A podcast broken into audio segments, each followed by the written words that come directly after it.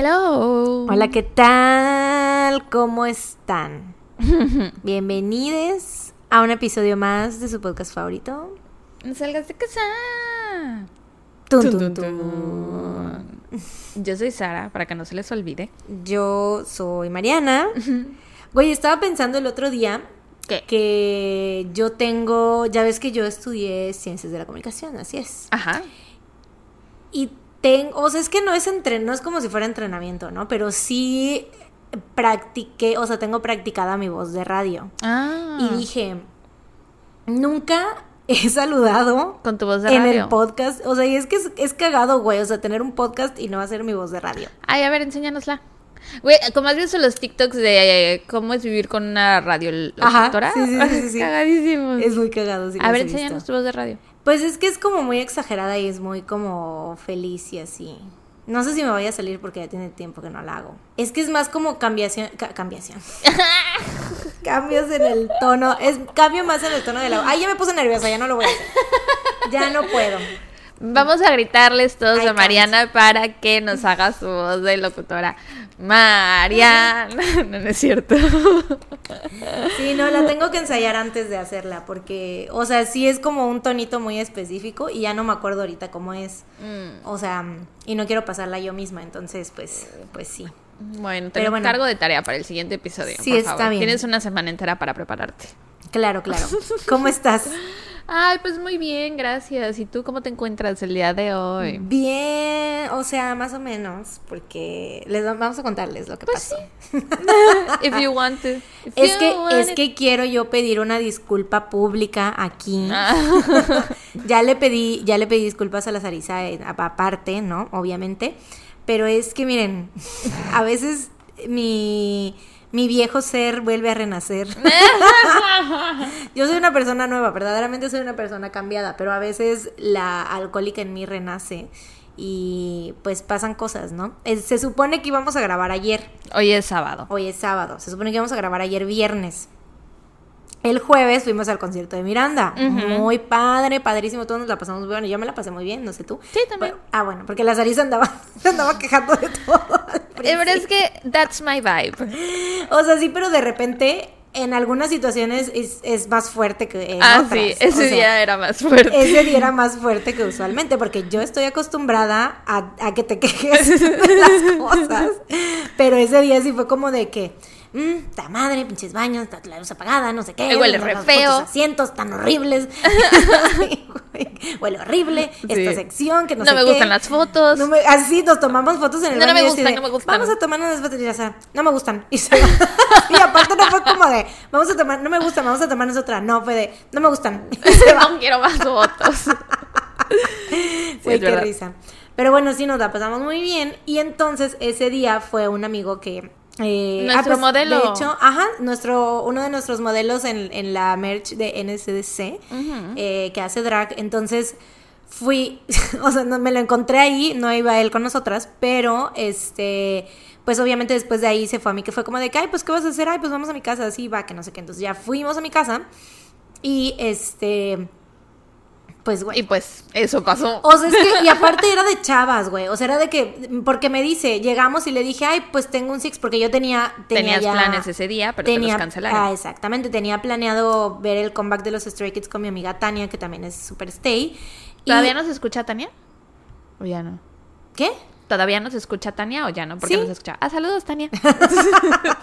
Creo que va medio atrasada, pero sí, todavía no se escucha. ah, bueno, cuando llegues, saludos, Tania. Saludos. Este, ajá, entonces se puso medio malita, se enfermó y ya no pudo ir. Ya nos vimos hasta apenas ayer. Este, que aguantamos, güey, aguanté sin ver el comeback hasta que la vi. Pero bueno, la cosa es que pues yo ya había comprado unas chelitas porque pues para el comeback dijimos, ay, pues así leve, ¿no? Un six y botanita y la chingada. Entonces pues ya tenía yo ahí y le dije a mi amigo así de, güey, pues ahí tengo un six. Y me dice, ah, va, ¿y ¿ya cenaste? Y le digo, no, pues me dice, ay, pues hay que pedir una pizza, ¿no? Porque ya empezó la Domino's Manía. Entonces, ¿Qué es eso? este, están todas las pizzas de Domino's Pizza. Por, por cierto, esto no es un anuncio, pero Por si quieren aprovechar la promo, está muy buena, la verdad.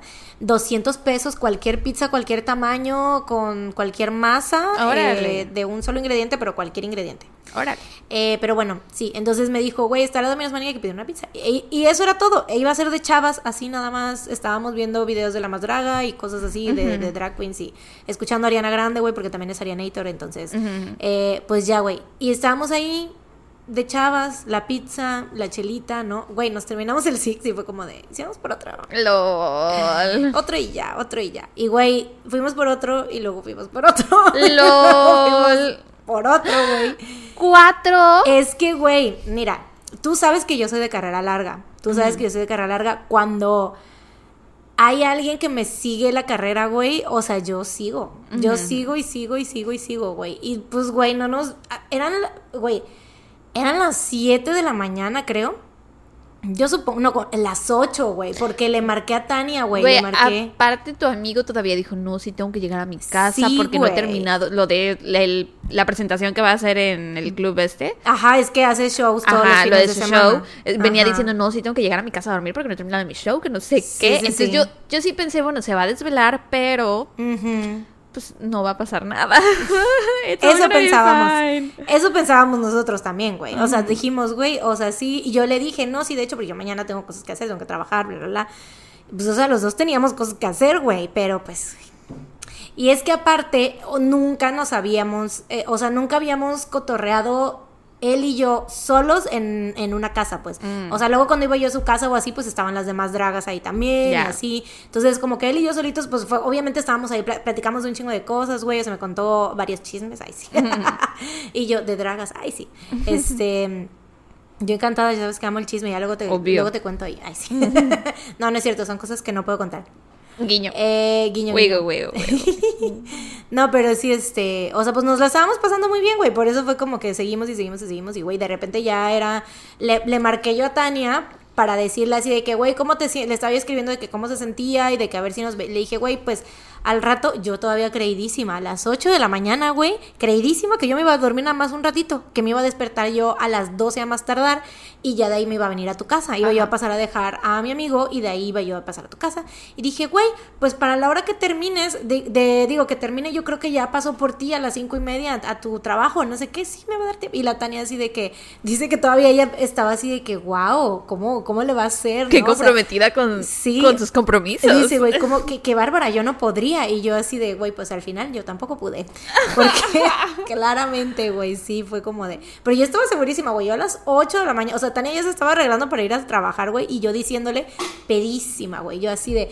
Güey, si yo voy a ir al rato, o sea, yo paso, o sea, voy a trabajar, güey, vamos a empacar y vamos a hacer esto y el otro y luego paso por ti, güey, sí, la chingada y así. Güey, no mames, me quedé dormidísima. Obviamente, la Sara estaba bien preocupada mandándome mensajes porque no le contestaba. Ay, no. Primero me sentí enojada porque no me contestabas, pero después dije, no mames, pero ¿y qué tal que le pasó algo? y ya fue cuando me empecé a preocupar. Sí. Sí, porque ya eran como las 3 de la tarde, ¿no? Y sí. habíamos quedado de vernos como a las 2. O sea, yo le había dicho que iba a salir de mi casa como a la 1. Ajá. Y pues íbamos que iba a a, estar. ibas a comer, íbamos- digo, ibas a llegar, íbamos a comer, Ujú. íbamos a empacar, íbamos a grabar y así. Sí. Pero sí, y se durmió. me dormí. Y este, y porque aparte, güey, o sea, la verdad, ya cuando me desperté, pues estaba yo, me chingué una coca y ya andaba yo bien al 100. O sea, la neta es que no, no, todavía aguanto, güey. Todavía estoy joven. Todavía estoy joven. Invíteme a pedas. No, pero sí, la verdad es que sí todavía aguanto. La Tania me decía así de, güey, yo no sé cómo andas tan normal. Lul. Y yo así de, güey, pues es que no, la verdad Pero no- es que no también cruda. dormiste suficiente, creo. ¿A qué hora te dormiste? No, porque sí nos dormimos como a las 9 de la mañana, yo creo. ah, ya. no, pues. Ya era, te digo que la Tania ya se estaba preparando para irse a, la- a trabajar, güey. Eran, me dijo que yo le marqué a las 8 Mm. y todavía nos quedamos, porque, güey, nos terminamos las chelas. Obviamente yo ya no estaba en condiciones para salir, para manejar nada, güey. Pero teníamos, es que mi mamá escucha esto, güey, pero ni modo. Saludos. Este, mi mamá había dejado unos vinos ahí en, en el refri, güey. No. Y ahí nos ves de aferrafters, güey, así de, ay, si nos chicamos una copita de vino, ya para terminar. Ay, Dios mío. Güey, todavía en la mañana tomando vino, güey. ay, güey, no, qué peste, de verdad, qué horror, qué asquerosidad. Yo, de verdad, te lo juro, me levanté y dije, qué asquerosidad. qué asco somos, güey. Pero sí, güey, ya me... Pues me desperté como a la hora que te contesté. Como con... Tres ¿qué hora y media, más Las o menos. Tres y media. ¿Cuánto dormí, güey? O sea, como pone que me haya dormido por muy temprano a las nueve. Nueve, diez, once, doce, una, dos, seis horas dormí. Tres y media me contestaste. Siete horas. Pues más o menos. No, yo creo que seis, porque yo creo que sí nos dormimos después de las nueve. No sé, no sé. ¿Quién sabe? Pero La qué bueno es que... que- no te agarró la cruda tan fea. No, no, no, no cero, cero, cero, cero. A mí es raro que me dé cruda, fíjate. O sea, casi siempre es como el desvelo, si me desvelo, obviamente, o sea, de que como que tengo que recuperar el sueño, pero... Y ayer me dormí súper temprano, güey, me dormí como a las 10 de la noche. Dijiste, no me vuelve a pasar. No me vuelve a pasar. Pues sí, güey, no, no, ya, no mames. Y es que, güey, todo fue, porque si Tania hubiese ido, o sea, si Tania nos hubiese sentido mal, o sea, si, hubieran- si hubiésemos hecho el plan así como era, porque... pues, Todo ella- fue culpa de Tania. todo fue Saludos, culpa de Tania. Claro que sí. Todo fue tu culpa por enfermarte. Y pues eso pasó y entonces estamos Eso grabando. pasó, por eso estamos en grabando el sábado, por eso estoy pidiendo una disculpa pública. Ya hace rato vine y le traje una ofrenda a la, a la Sara ya para que me perdonara. No sabía yo qué hacer, pero neta me, me sentía yo muy mal, güey. No sabía, dónde- güey, no quería. Mira, dices que te contesté a las tres y media, ¿no? Yo creo que me levanté como a las tres. Por eso contaste una hora menos de, Sí. de sueño porque te despertaste desde antes. Pero no te quería, o sea, es que me daba pena, güey. Decía, güey, no más, o sea, porque fue como, de- o para mí fue una sorpresa ver la hora a la que me levanté, güey, para empezar. Porque según yo me iba a despertar a las 12. Pero, o sea, dije, ¿pusiste tu alarma o algo o no? Sí, sí puse mi Ah. alarma, güey. Puse varias alarmas y. no- Bueno, sí se ve que no lo escuchaste porque también te llamé Sí, un par de veces. Sí, no me enteré. Es ahí sí, o sea, cuando me llamaste, neta sí estaba dormida, o sea, sí, ahí sí. Pero cuando me desperté y vi todos tus mensajes y llamadas perdidas, fue así de. A la verga. O sea, no, no sabía yo dónde meter la cabeza. Me tenía yo, me- neta me sentí súper mal. Fue así de, güey, no mames. Entonces no quería contestarte porque me daba pena, güey. Estaba yo así. Se acaba el muerta. podcast. Sí, güey. Me gosteas por el resto de tu vida. te regresas Ya no te Puebla. contesto nunca. es que no supe cómo decirle que me quedé dormida. Güey, es que te lo juro, me daba mucho miedo. O sea, tenía yo miedo y te estaba así como toda preocupada y así de que, güey, es que no, ¿cómo le voy a decir? ¿Cómo le voy a decir? Se va a enojar. Y Y ya. todo así de inventándome. Sara, se metieron a robar a mi casa. me acaban de liberar. Estoy en los separos. Menos fue mi responsabilidad. No me, o sea, me dormí. No, no. Todo es mejor que decirte que me quedé dormida. sí.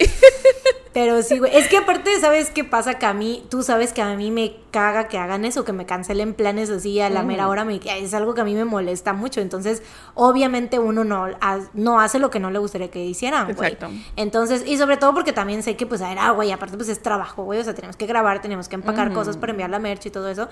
Y fue como de. No, o sea, yo sabía que la había cagado muy feo. Entonces, por eso, obviamente, también estaba así de que. ¿Qué hago? Pero pues ya, Pues ya pasó. te contesté. Fuiste muy valiente. Y aquí estamos. You were really brave. Pero pues sí, ¿tú qué hiciste? Yo, ¿Qué has hecho desde el jueves que nos vimos? pues ayer estuve aquí en la casa esperando a ver si mi compañera de podcast venía a grabar. Ah, bueno, no es cierto, primero salí a recoger unas cosas de la merch. Que por cierto, sorpresa, van a salir cosas ahorita de Navidad. Ahorita ya para cuando ustedes, no, ¿cuál sorpresa? Ya para cuando ustedes, bueno, no, sí, ¿Ya están sorpresa. revelados los productos para cuando Ya, porque van a Uh, salir 12, 13, 14, 15. Ah, pues justo hoy que están escuchando ustedes este episodio, hoy miércoles, bueno, si son Patreons bien pie, obviamente salió ayer. Ajá. Pero ahorita que está eh, para todo, todos les demás, el día de hoy, 15 de noviembre, sale a la venta nuestra merch edición Navidad, edición Holidays. Holiday. Está, la verdad es que estamos mamadísimas Sí. con uno de los productos en específico que es el calendario, Sí. porque es... eh, Y creo que este paréntesis, te interrumpo. Este es eh, como que más por amor a ustedes que Sí. por hacer dinero. O sea, no le estamos ganando casi nada sí, al no le- calendario. no le vamos a ganar nada. O sea, porque es que obviamente invertimos para... Eh, para que quedara súper bonito. para que quedara muy bonito, contratamos a una chica, Saludos, Rana de Charco. Rana de Charco se llama, es su nombre artístico. Vayan a seguirla a su Instagram. Sí, vayan a seguirla. Eh, obviamente la vamos a etiquetar cuando subamos el producto, eh, pero si la contratamos para que nos hiciera unas ilustraciones que le quedaron padrísimas. De frases del podcast, de, frases episodios y así. Es, todas son como casi, casi todas son de títulos de, de, episodios, pero pues están como retratadas las ilustraciones. Estamos nosotras en, Ajá, en la mayoría. La mayoría de las ilustraciones y está de chistes locales que tenemos. Padrísimo. Tiene que su 800 sospechosos. Ajá. Que si su me la saboreas. Su, que si o sea, su- ah, majestad satánica. Su majestad satánica, el escritorio del hachero, por supuesto. Ah, claro que sí. Este, On Wednesdays, we listen to las tun tun tun, que ese es más chiste en Twitter, pero para quienes no sigan en Twitter, you know about that one. Sí, así es. Este, ¿qué más? Eh, Está la Sara Sara Mi Rey, Mariana Pirata y Luis mi productor. Luis, mi productor, quedó muy padre, la verdad, esa ilustración, muy, muy bien. Me dio risa porque esa tú me habías dicho, fue, eh, Sara fue la que la sugirió, y porque o sea, obviamente nos pusimos así como a, a ver, en, en la mayoría, 10 de las 12 ilustraciones, porque son 12 por los 12 meses del año, Estábamos de acuerdo. estábamos de acuerdo, solamente faltaban otras dos, entonces dijimos, bueno, una y una, ¿no? Y ya yo dije la de la mala saboreas, obviamente Sara no estaba de acuerdo, Y yo, sí, su puta madre. pero dije, ni modo, a la gente le, le da Le dio risa. mucha risa, sí.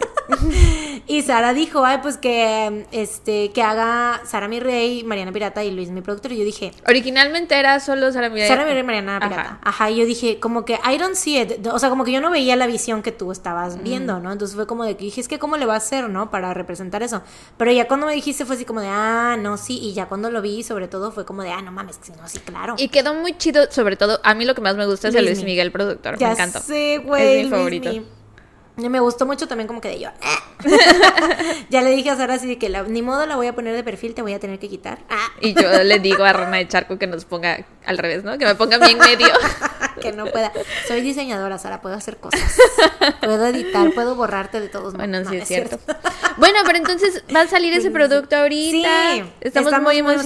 emocionadas. Y te interrumpí diciendo que no Ah. le estamos ganando y vas a decir algo tú. Bueno, iba a decir eso, que estamos muy emocionadas, que es nuestro producto favorito, de verdad ese calendario eh, es como el producto estrella y creemos que les va a gustar muchísimo, o sea, es algo que pueden obviamente usar durante todo el año, todo el 2024. Pensamos en, en quienes tengan escritorio, ya sea que Así sean Godín es. de oficina o Godín de casa, de home office o así.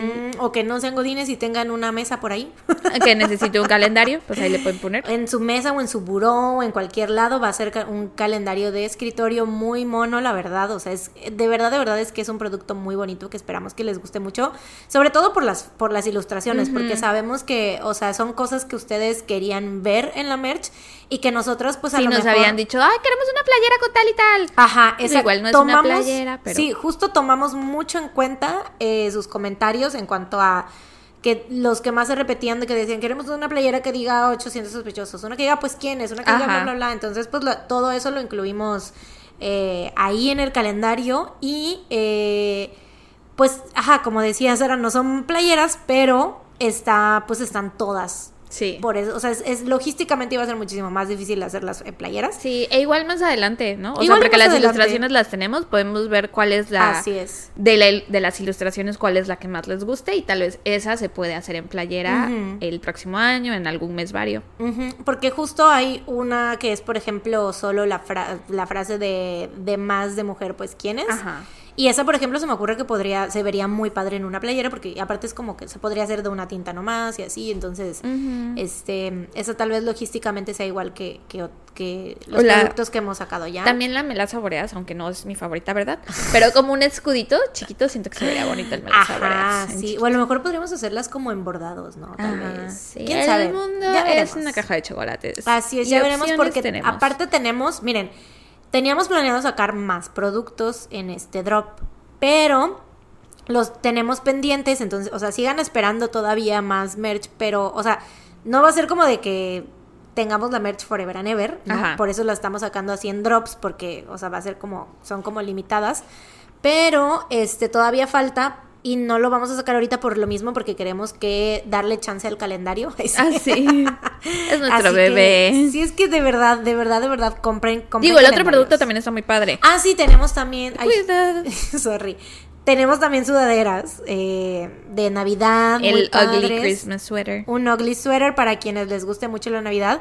Que atención aquí, si quieren que les llegue antes de Navidad, pídanlo ya. Sí, porque no sé si sabían, en diciembre las paqueterías se super saturan, entonces tenemos que hacer los envíos con anticipación. Sí, y es que miren, para la que verdad les llegue es que antes de Navidad. nosotras ahorita lo que pasa es que no sabíamos cómo iba a ser la logística ya una, o sea, hicimos las pruebas, pero no sabíamos cómo cuánto cómo iban a estar nuestros tiempos porque obviamente es vamos Conforme nos hacen los pedidos, vamos haciendo nosotras la producción. Ajá. No tenemos stock, por eso nuestros, Exacto. nuestros envíos tardan, ta- tardaron mucho en este primer drop, la verdad, y una disculpa en serio porque sabemos que hubo, hubo gente que, hu- hubieron quienes esperaron, tuvieron que esperar más que otros, otros igual y no tanto, pero sabemos que hubo gente que tuvo que esperar mucho por su, porque le llegara su merch, entonces la verdad, una disculpa, pero pues es por eso, porque cada que alguien nos pedía algo era como de que hacer el corte de primero por ejemplo los de preventa pues tuvimos que esperar a que terminara la preventa para pedir todo de un jalón porque también si no igual significaban para nosotras Más más, gasto. más pérdidas ajá entonces teníamos que esperarnos a que se juntaran los pedidos y luego pedirlos los productos y luego pedir o sea mandar llevarlos a imprimir y esperar a que nos los dieran entonces pues sí como que la el tiempo nuestros tiempos de producción son mucho más largos de lo que esperábamos Sí.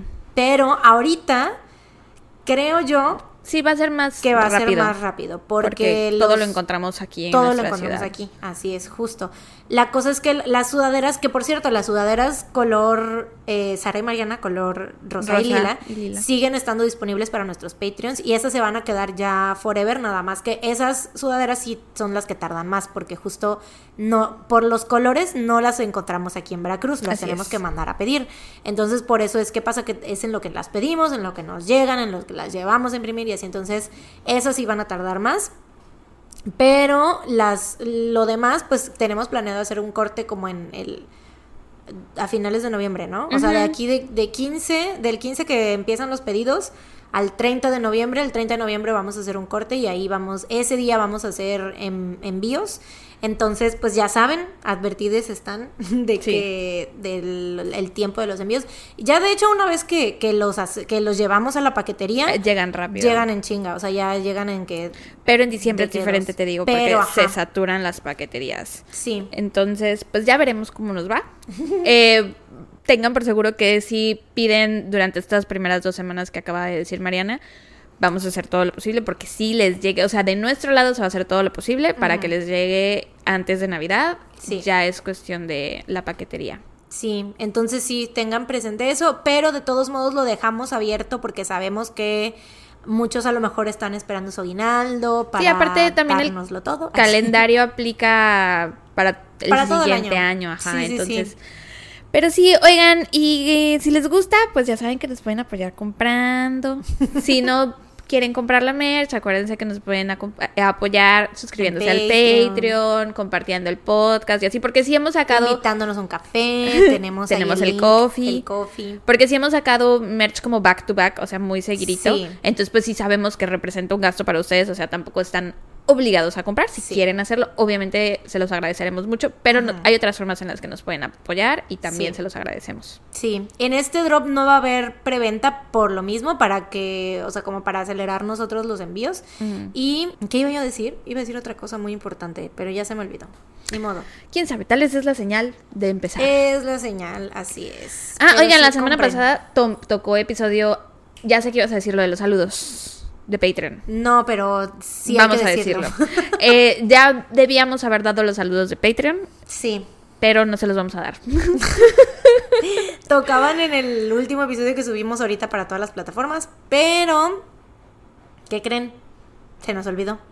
Entonces, eh, va- no los vamos a dar ahorita. Deberíamos de darlos ahorita porque pues, ya están atrasados, pero decidimos tomamos la Esperarnos a que decisión, se junten. tomamos la decisión ejecutiva de hacerlo, de darlos al final del mes para que sean los de octubre y noviembre. Entonces, pues ya saben, si se unen a Patreon, nos mandan mensaje por Patreon y ahí eh, nos piden sus saludos especiales si es que quieren.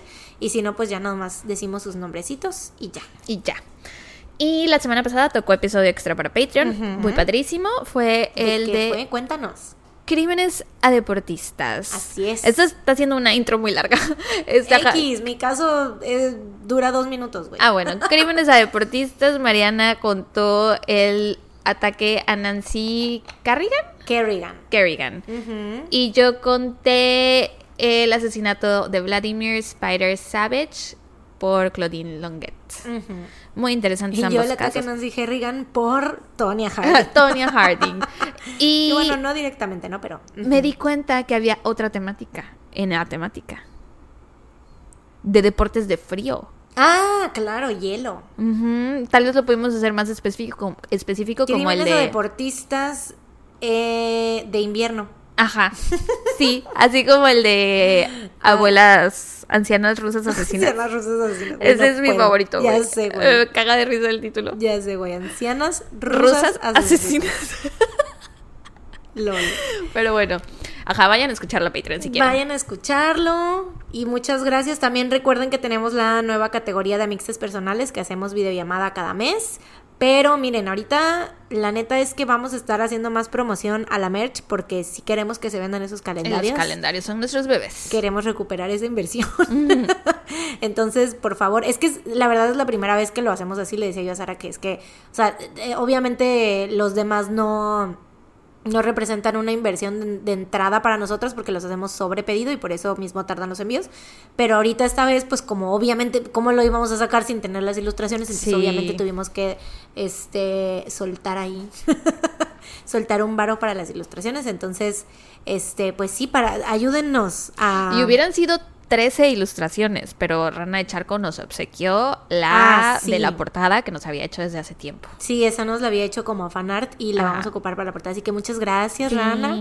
Eh, y de verdad que qué bonito trabajo. Que se llama ¿en Mariana, serio? creo. ¿A poco? Sí, bueno, de yo verdad, le digo verdad, Mary. Muy, Mary. muy, muy padres ilustraciones. O sea, de verdad, cuando las vean ustedes van a, se van a cagar. Sí. Se van a cagar, van a decir, quiero eso en mi escritorio en este momento, porque están padrísimas, ¿verdad? Padrísimas. Padrísimas. Ah, oigan, y por cierto, saludos a les tuntuncites que compraron merch ahorita que les acabamos de hacer los envíos. Sí, saludos. Este, probablemente lleva pelitos de perro, Ah, porque sí. esta vez hicimos los envíos desde mi casa, entonces, un perdón. Y en la casa estaba yo doblando las, las cosas, la- las playeras y así, y yo y le digo a Sara, estas van con pelos de chato. El pop es pelo de chato. Sí, una disculpita, no tenía para quitar las pelucitas, cheque y no tengo. Intentamos quitarse, o sea, sacudirla, pero igual y se va uno que otro pelito por ahí. Pero guárdenlo. Enmárquenlos. Sí, son de chatito o de nanita, O de quién nana. sabe. Pero bueno, yo hoy les voy a hablar sobre los asesinatos de Clear Lake. Este caso comienza con una chica llamada Christine. Clear Lake.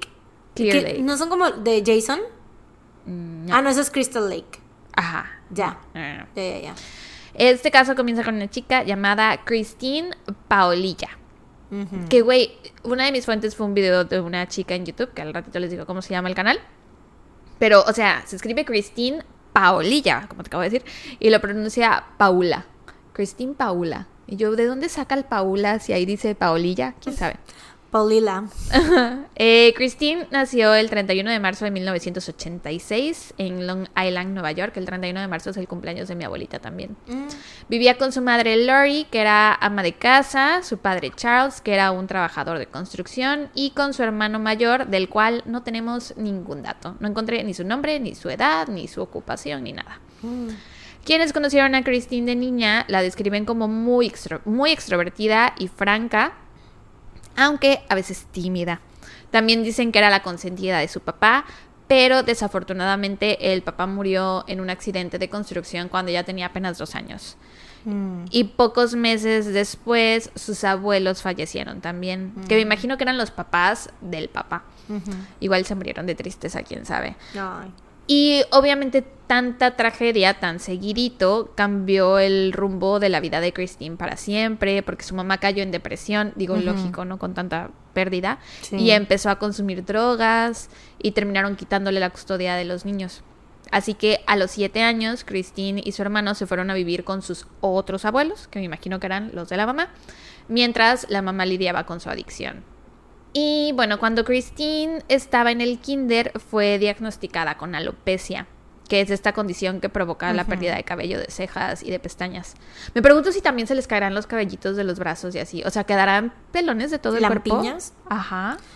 No sé, según yo solo es como De la cara. parte de arriba. Ah, porque yo tenía una compañerita en la secundaria que tenía alopecia y no recuerdo que estuviera lampiña de los brazos, pero igual y sí, quién sabe. ¿Quién sabe? Bueno, entonces como se le empezó a caer el cabello, se vio obligada a usar pelucas y también a dibujarse las cejas cada mañana para disimular la calvicie. Y aparte, como tenía problemas de la vista, usaba unos lentes súper gruesos, como de fondo Ay, de botella. pobre, pobrecita. O sea, digo pobrecita no porque eso sea algo Ajá, malo. no, pero porque la boleaban. Seguramente la buleaban, güey, Así sí, es. claro. Si yo nada Sí. más por lentes y brackets, ya eso es una combinación mortal para los bullies, güey. No me imagino, o sea, lentes y alopecia también, o sea. Sí, entonces todos los niños de su escuela se burlaban de ella y la molestaban. Su apariencia para estos niños era motivo de burla, porque Sí. los niños son muy crueles. Horribles. Y eso lógicamente le provocó baja autoestima y le generó muchas inseguridades. Sobre esto su mamá más adelante dijo que era muy doloroso verlo. Ay, güey, le hacían cosas bien feas. Que sus compañeros de clase se acercaban a ella por detrás y le quitaban la peluca, güey. Ay, y qué se empezaban a reír. Sí, súper crueles. Aparte, Sí, bien chiquita, güey, siete años. Sí, yo me acuerdo que la chica que iba conmigo en la secundaria, le, o sea, eran bien culeros también con ella, güey. Sí, era como de alopésica, ay, la alopésica, que la, la, la. Ay, Así. chale. Bien feos, güey, sí. Yo sí me llevaba con ella, obvio, porque yo siempre he sido parte de ese grupo. Ay, güey, güey, pues, ¿no te acuerdas que te dije los que me pusieron Ewok? sí, sí, me acuerdo. sí me Es pinche secundaria horrible, güey. Qué horrible. Gente compañeros. fea. Ay, no. Eventualmente, su mamá superó su adicción a las drogas y pudo recuperar la custodia de Christine y su hermano, así que se fueron a vivir con ella de nuevo. Nada más que la mamá ya se había vuelto a casar, entonces la mamá, el marido, Christine y el hermano se mudaron a Nueva York, digo, se mudaron de Nueva York a Clear Lake City, en Texas, para tener un comienzo nuevo, ¿no? Desde cero. Empezar de cero, ¿no? RBD. Somos muy rebelde tú. Y eso significaba que Christine empezaría a estudiar en una nueva escuela, que era la Clear Lake. Para este punto, Christine ya iba en secundaria y tenía como 15 añitos más o menos. Mm. Y fue en esta nueva escuela que conoció a dos nuevas amigas, Tiffany y Rachel, que eran chicas populares. Un poco sobre ellas y sus vidas familiares para que tengan contexto. Por un lado está Tiffany. Contexto. Contexto. Por un lado está Tiffany Rowell, nacida el 24 de abril de 1985. Fue adoptada por sus padres Chester y Sally. Chester era músico y Sally ama de casa. Y cuando Tiffany tenía apenas dos años, se divorciaron, ¿no?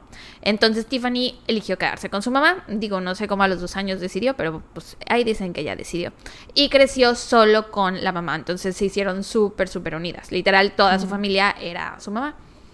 Por otro lado estaba Rachel Colorotis, espero estarlo pronunciando bien. Ella nació el 20 de noviembre de 1984, tenía la misma edad que Lore. Lore también es de 1984. Y de ella hay un poco más de información. Vivía con su madre Anne, su padre George, dos hermanas y un hermano. Creció en un ambiente familiar un tanto estricto porque a su papá lo habían educado como militar, o sea, con mucha, mucha disciplina. Y entonces el papá había decidido criar a sus hijos de la misma manera. Su familia era muy religiosa, por lo tanto ella también lo era.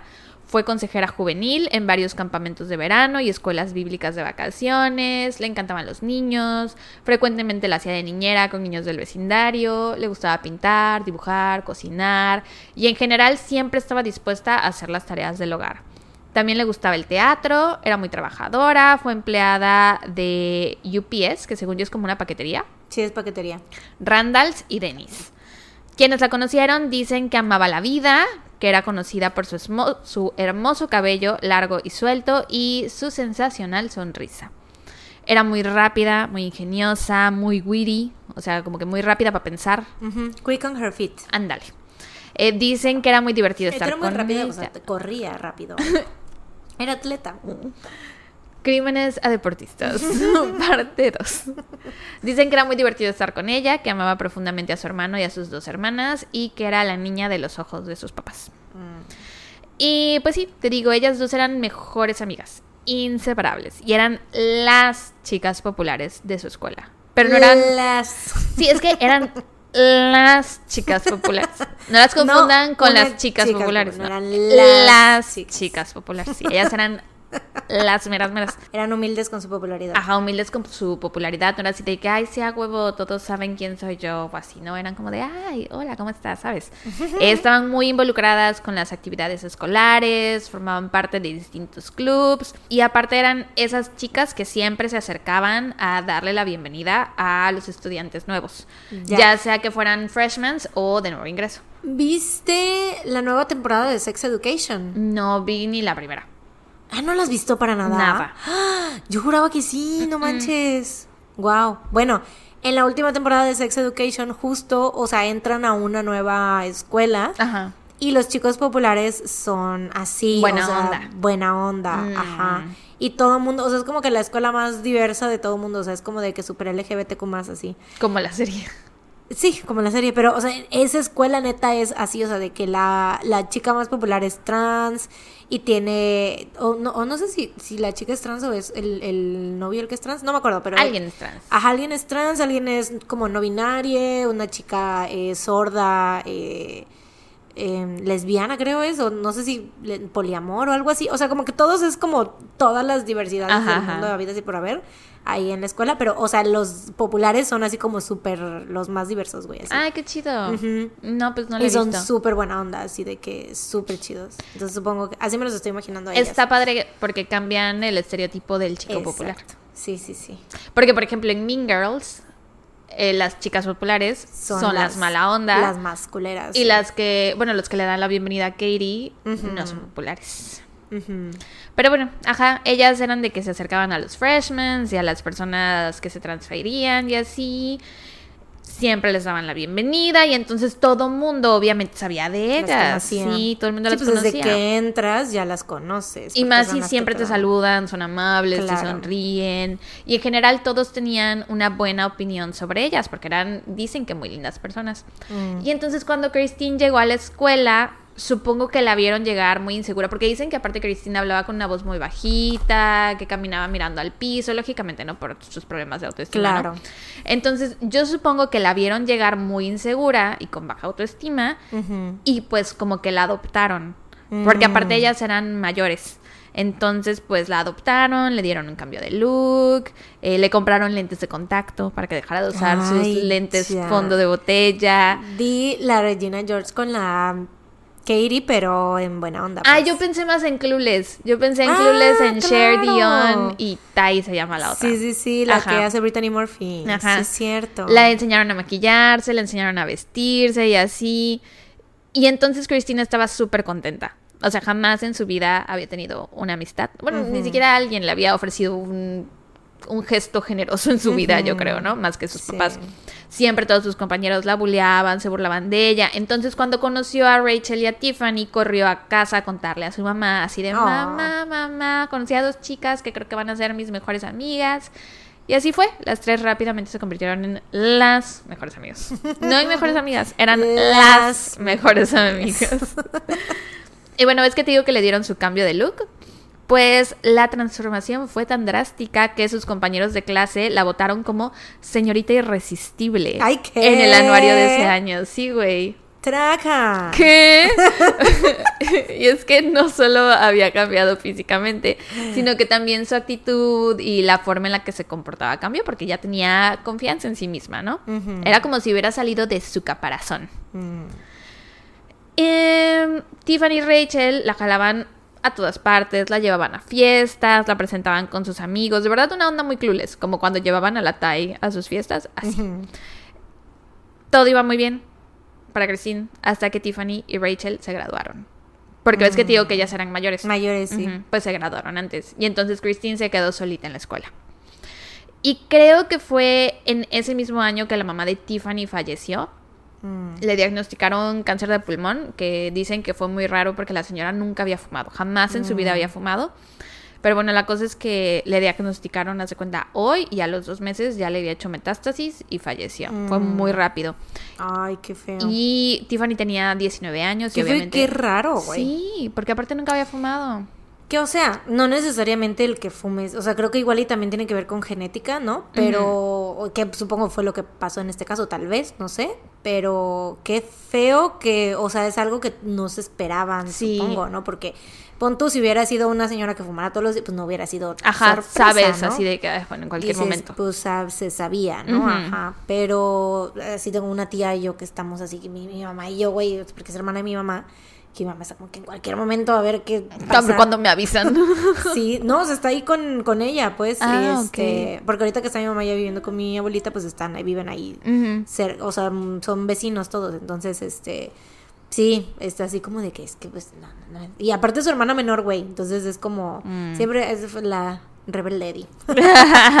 Entonces, este, sí, güey, pues mi mamá. Es, es- eso te digo, o sea, eso voy de que no, sorpre- no nos sorprendería a nadie de nosotros que le diagnosticaran algo del pulmón o algo de al- algo que tuviera que ver porque se chinga como una cajetilla diaria, yo creo, no sé cuánto, güey, pero fuma, Ah, Aparte son ricoros. fuma muchísimo, muchísimo. Entonces, y desde hace muchos años, entonces no nos sorprendería, pero en este caso, o sea, que es alguien que nunca había fumado y que Sí, te agarra en curva. y sobre todo tan rápido, así de que ya te diagnostican en los dos meses, ya no manches, qué feo. Sí, y aparte Tiffany, te digo que solo vivía con su mamá, o sea, toda su familia era su mamá. Sí, qué Entonces, triste. Aparte de, de estar muy joven, súmale que fue la sorpresa, que su mamá era todo su mundo, Sí. pues obviamente esto fue muy, muy duro para ella. Y como ya tenía 19 años, ya era considerada una adulta, Adulta. ante la ley, ¿no? Entonces, aunque tenía la opción de irse a vivir con su papá, que el papá ya se había vuelto a casar y tenía una nueva familia, ella podía decidir qué hacer. Y prefirió comprar la casa en la que vivía su mamá. No sé con qué dinero, no sé si su mamá le haya dejado dinero y con eso haya pagado la casa. O igual y fue como simbólico tal vez, o sea, porque se supone que pasa, no pasa a ser como propiedad de ella. Es que a lo mejor era rentada. Ah, ya. Eso es lo que no sé. Ya, ya, ya. Porque en donde dice, digo, en las fuentes que consulté decían que la compró. Entonces, eso es lo que pienso, que a lo mejor vivían en una casa Mm. Sí, porque si no, si estaba ya, o sea, si era de la mamá no hubieran habido necesidad de comprarla, Ajá, ¿no? exacto. Tal vez las personas que se la rentaban fueron como de considerados con ella y fue como de, bueno, te la vendemos en tanto. Puede ser. Y pues se quedó a vivir ahí con su novio Marcus. Marcus Presela, el novio, tenía un primo llamado Adelbert Sánchez, mejor conocido como Dee. Y pues los dos eran muy unidos, parecían hermanos, dicen, casi siempre andaban juntos, eran como mejores amigos. Y quienes los conocieron dicen que eran muy buenos chicos. Les gustaba irse de campamento, a Dee le gustaba mucho la música y la moda, y de hecho tenía planes de ir a la universidad a estudiar una de esas dos cosas. Y bueno, por otro lado, Rachel, después de graduarse del high school, decidió no ir a la universidad inmediatamente y se consiguió un trabajo como mesera en un restaurante. Y ahí también trabajaba Tiffany, entonces trabajaban ellas dos juntas. Así que básicamente, aunque las dos ya se habían graduado, seguían en la misma ciudad que Christine. Entonces, pues sí se veían de vez en cuando, pero ya no con la misma frecuencia que antes. Sí, obvio. No Porque es lo aparte- mismo cuando iban todos los días juntos a la escuela y así. Y aparte Christine no tenía tanto tiempo libre porque pues seguía en la escuela, en la ¿no? escuela. Entonces ahora el grupito eran Rachel, Tiffany, el novio Marcus y Dee, el primo El de primo. Marcus. Se reunían sobre todo en casa de Tiffany, ese era el punto de encuentro para el grupito, ahí hacían que sus fiestas, que sus reuniones, ahí pasaban el rato y la única regla que Tiffany tenía en su casa era que nadie podía meter nada de drogas. O sea que si acaso marihuana, pero de ahí en fuera nada más pesado. Y Christine se quedó solita en la escuela, ¿no? Te digo. Entonces tuvo que hacer amigos por su cuenta. Qué fuerte, güey. Qué fuerte que se quedara sola Tiffany Ya a los sé. 19. Qué fuerte. Ah, no, esa es Tiffany. Ahorita eso. estoy hablando de Christine. Pero no era la que Tiffany la que Se quedó solita en la casa. pero que, que dejaba que las que dejara que fuera la gente. Ajá, sí. Ajá, que solo puso esa condición de que no llevaran Ah, drogas sí, fuertes. sí. Ajá, o sea, ella me, ella me estaba refiriendo porque Ah, ok. que digo que qué fuerte que o sea, ya vivía sola y, y a los 19, o Sí, sea, ya era como su de casa. Ya podía decir. obligada así a madurar en chinga. La neta. Qué fuerte, pero bueno, ajá. Bueno, Christine, como se quedó solita en la escuela, tuvo que hacer amigos por su cuenta. Y pues digamos que se hizo amiga de gente no tan chida. no tan buena. Empezó Mm. a hacer amigos de esos que andaban en malos pasos. Mm. Y fue a través de estos nuevos amigos que Christine conoció a un güey llamado Christopher Lee Snyder. Un hombre de 21 años con problemas de adicción a las drogas y no solo consumía, sino que también vendía. Tenía extensos antecedentes penales, una vez había sido arrestado por robo a mano armada y pues era en general un hombre muy violento que ningún mamá, ningún papá ni ninguna mamá, ningún mamá Ningún señor mamá. quisiera. Ay, el señor mamá ya no me acordaba. Ay, ¿por qué lo recuerdas así como que fondly? O sea, por el la frase, pues Ay, el ni siquiera me acuerdo quién era el señor mamá. A un asesino. Ah, lol. Por eso te digo, güey, no. No, pero no me Me acuerdo cambias ese tono con el señor. ni de qué caso era. O sea, mi tono fue por la El apodo. referencia. Ajá, el apodo, que no me acordaba. Bueno, ajá, ningún papá ni ninguna mamá quisiera que este güey se le acercara a sus hijas, ¿no? Pero Cristina empezó a andar con él. Su relación era muy tóxica, de muchos celos, y digo que él era violento y tenía unos cambios de humor horribles. No, y aparte pedófilo también. Sí, ella estaba bien chiquita. En la prepa, ¿no? Sí, tenía creo que Sí. 16 años. Y el ya. 21, no mames. Ujú. Y empezó a aislarla de su familia y de sus amigos, abusando de ella emocionalmente. Aparte la avergonzaba en público, a veces como en plan de, ay, miren qué chistoso es esto, le quitaba la peluca a Christine. Ay, Así como, ah, jaja, vean qué cagada se ve así calva, jajajaja. Ya sé, güey. Y pues aunque Christine ya había ganado un poco de confianza en sí misma, su alopecia seguía siendo una súper inseguridad, ¿no? Obvio. Entonces, pues este tipo le volvió a dejar el autoestima por el piso. Todo lo que habían hecho Tiffany y Rachel por to build her up, él tore her down. Y su mamá y su padrastro lo odiaban. Igual Rachel y Tiffany varias veces le dijeron así de, güey, ya córtalo, te mereces a alguien mejor. Pero ella no les hacía caso. Para ese punto ya había empezado a consumir drogas pesadas también, gracias a él. Él fue quien le enseñó todo ese mundo. Ay, güey, qué horror. Sí, güey. Ay, no. Pinche tipo. Y pues sí, te digo que tenían una Y relación... aquí vienen los hombres a arruinarlo todo. todo. Una relación muy tóxica y ya era both ways. O sea, los dos eran horribles el uno con el sí, otro. pues también ya le había hecho a ella Claro.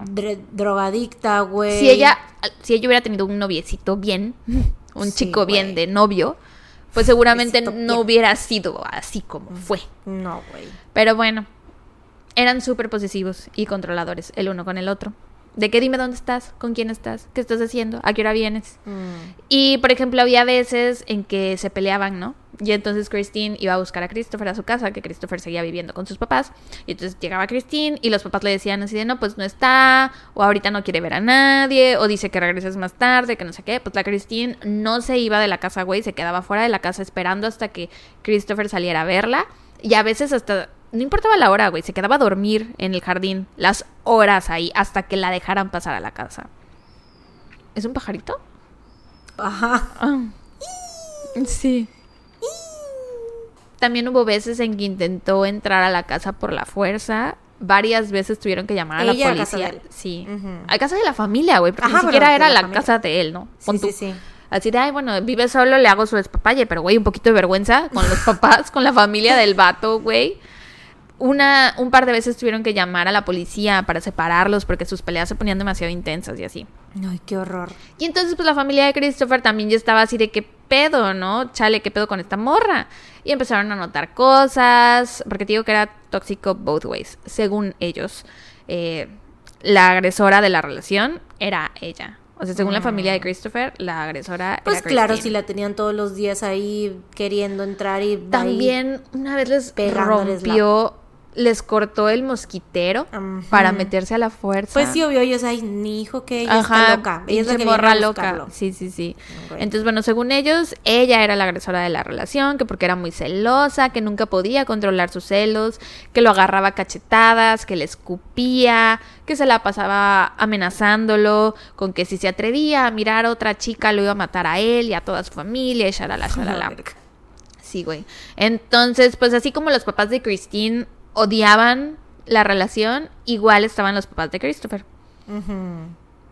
Los padres de Christine intentaron varias veces mantenerla alejada de él, la castigaban, le decían no puede salir, le quitaban su celular, le quitaban el teléfono, ya hasta habían consultado con abogados, o sea, el Ah, teléfono, el de la casa. fijo. Sí, sí, sí.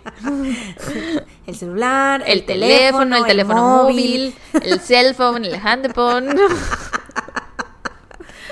¿Cuántos celulares tenía, güey? Muchos, güey. El. Muchos. el walkie-talkie. El los Blueberry. vasitos que se conec- conectaban por el, el Blueberry dije, güey. El El Blueberry. Blackberry, Blackberry. Güey, hay que contarles pausa. Hace rato la Sara. Ay, no puedo, güey, no cuéntales tú. Es que cuando llegó Mariana me dijo así de, oye, siento que hoy tu casa huele mucho a perro. Y yo, ah, pues es que no he abierto, ¿no? Y entonces salimos a dejar los paquetes a la paquetería. O sea, pero no te lo dije mala Ah, onda no, tampoco. no, fue más solo me lo comentó. Que lo noté porque. Y le dije, tal vez, no sé si es porque ya tengo mucho tiempo yo sin. Oler a Sin perro. oler a perro. Y tal vez por eso, pero. Ajá.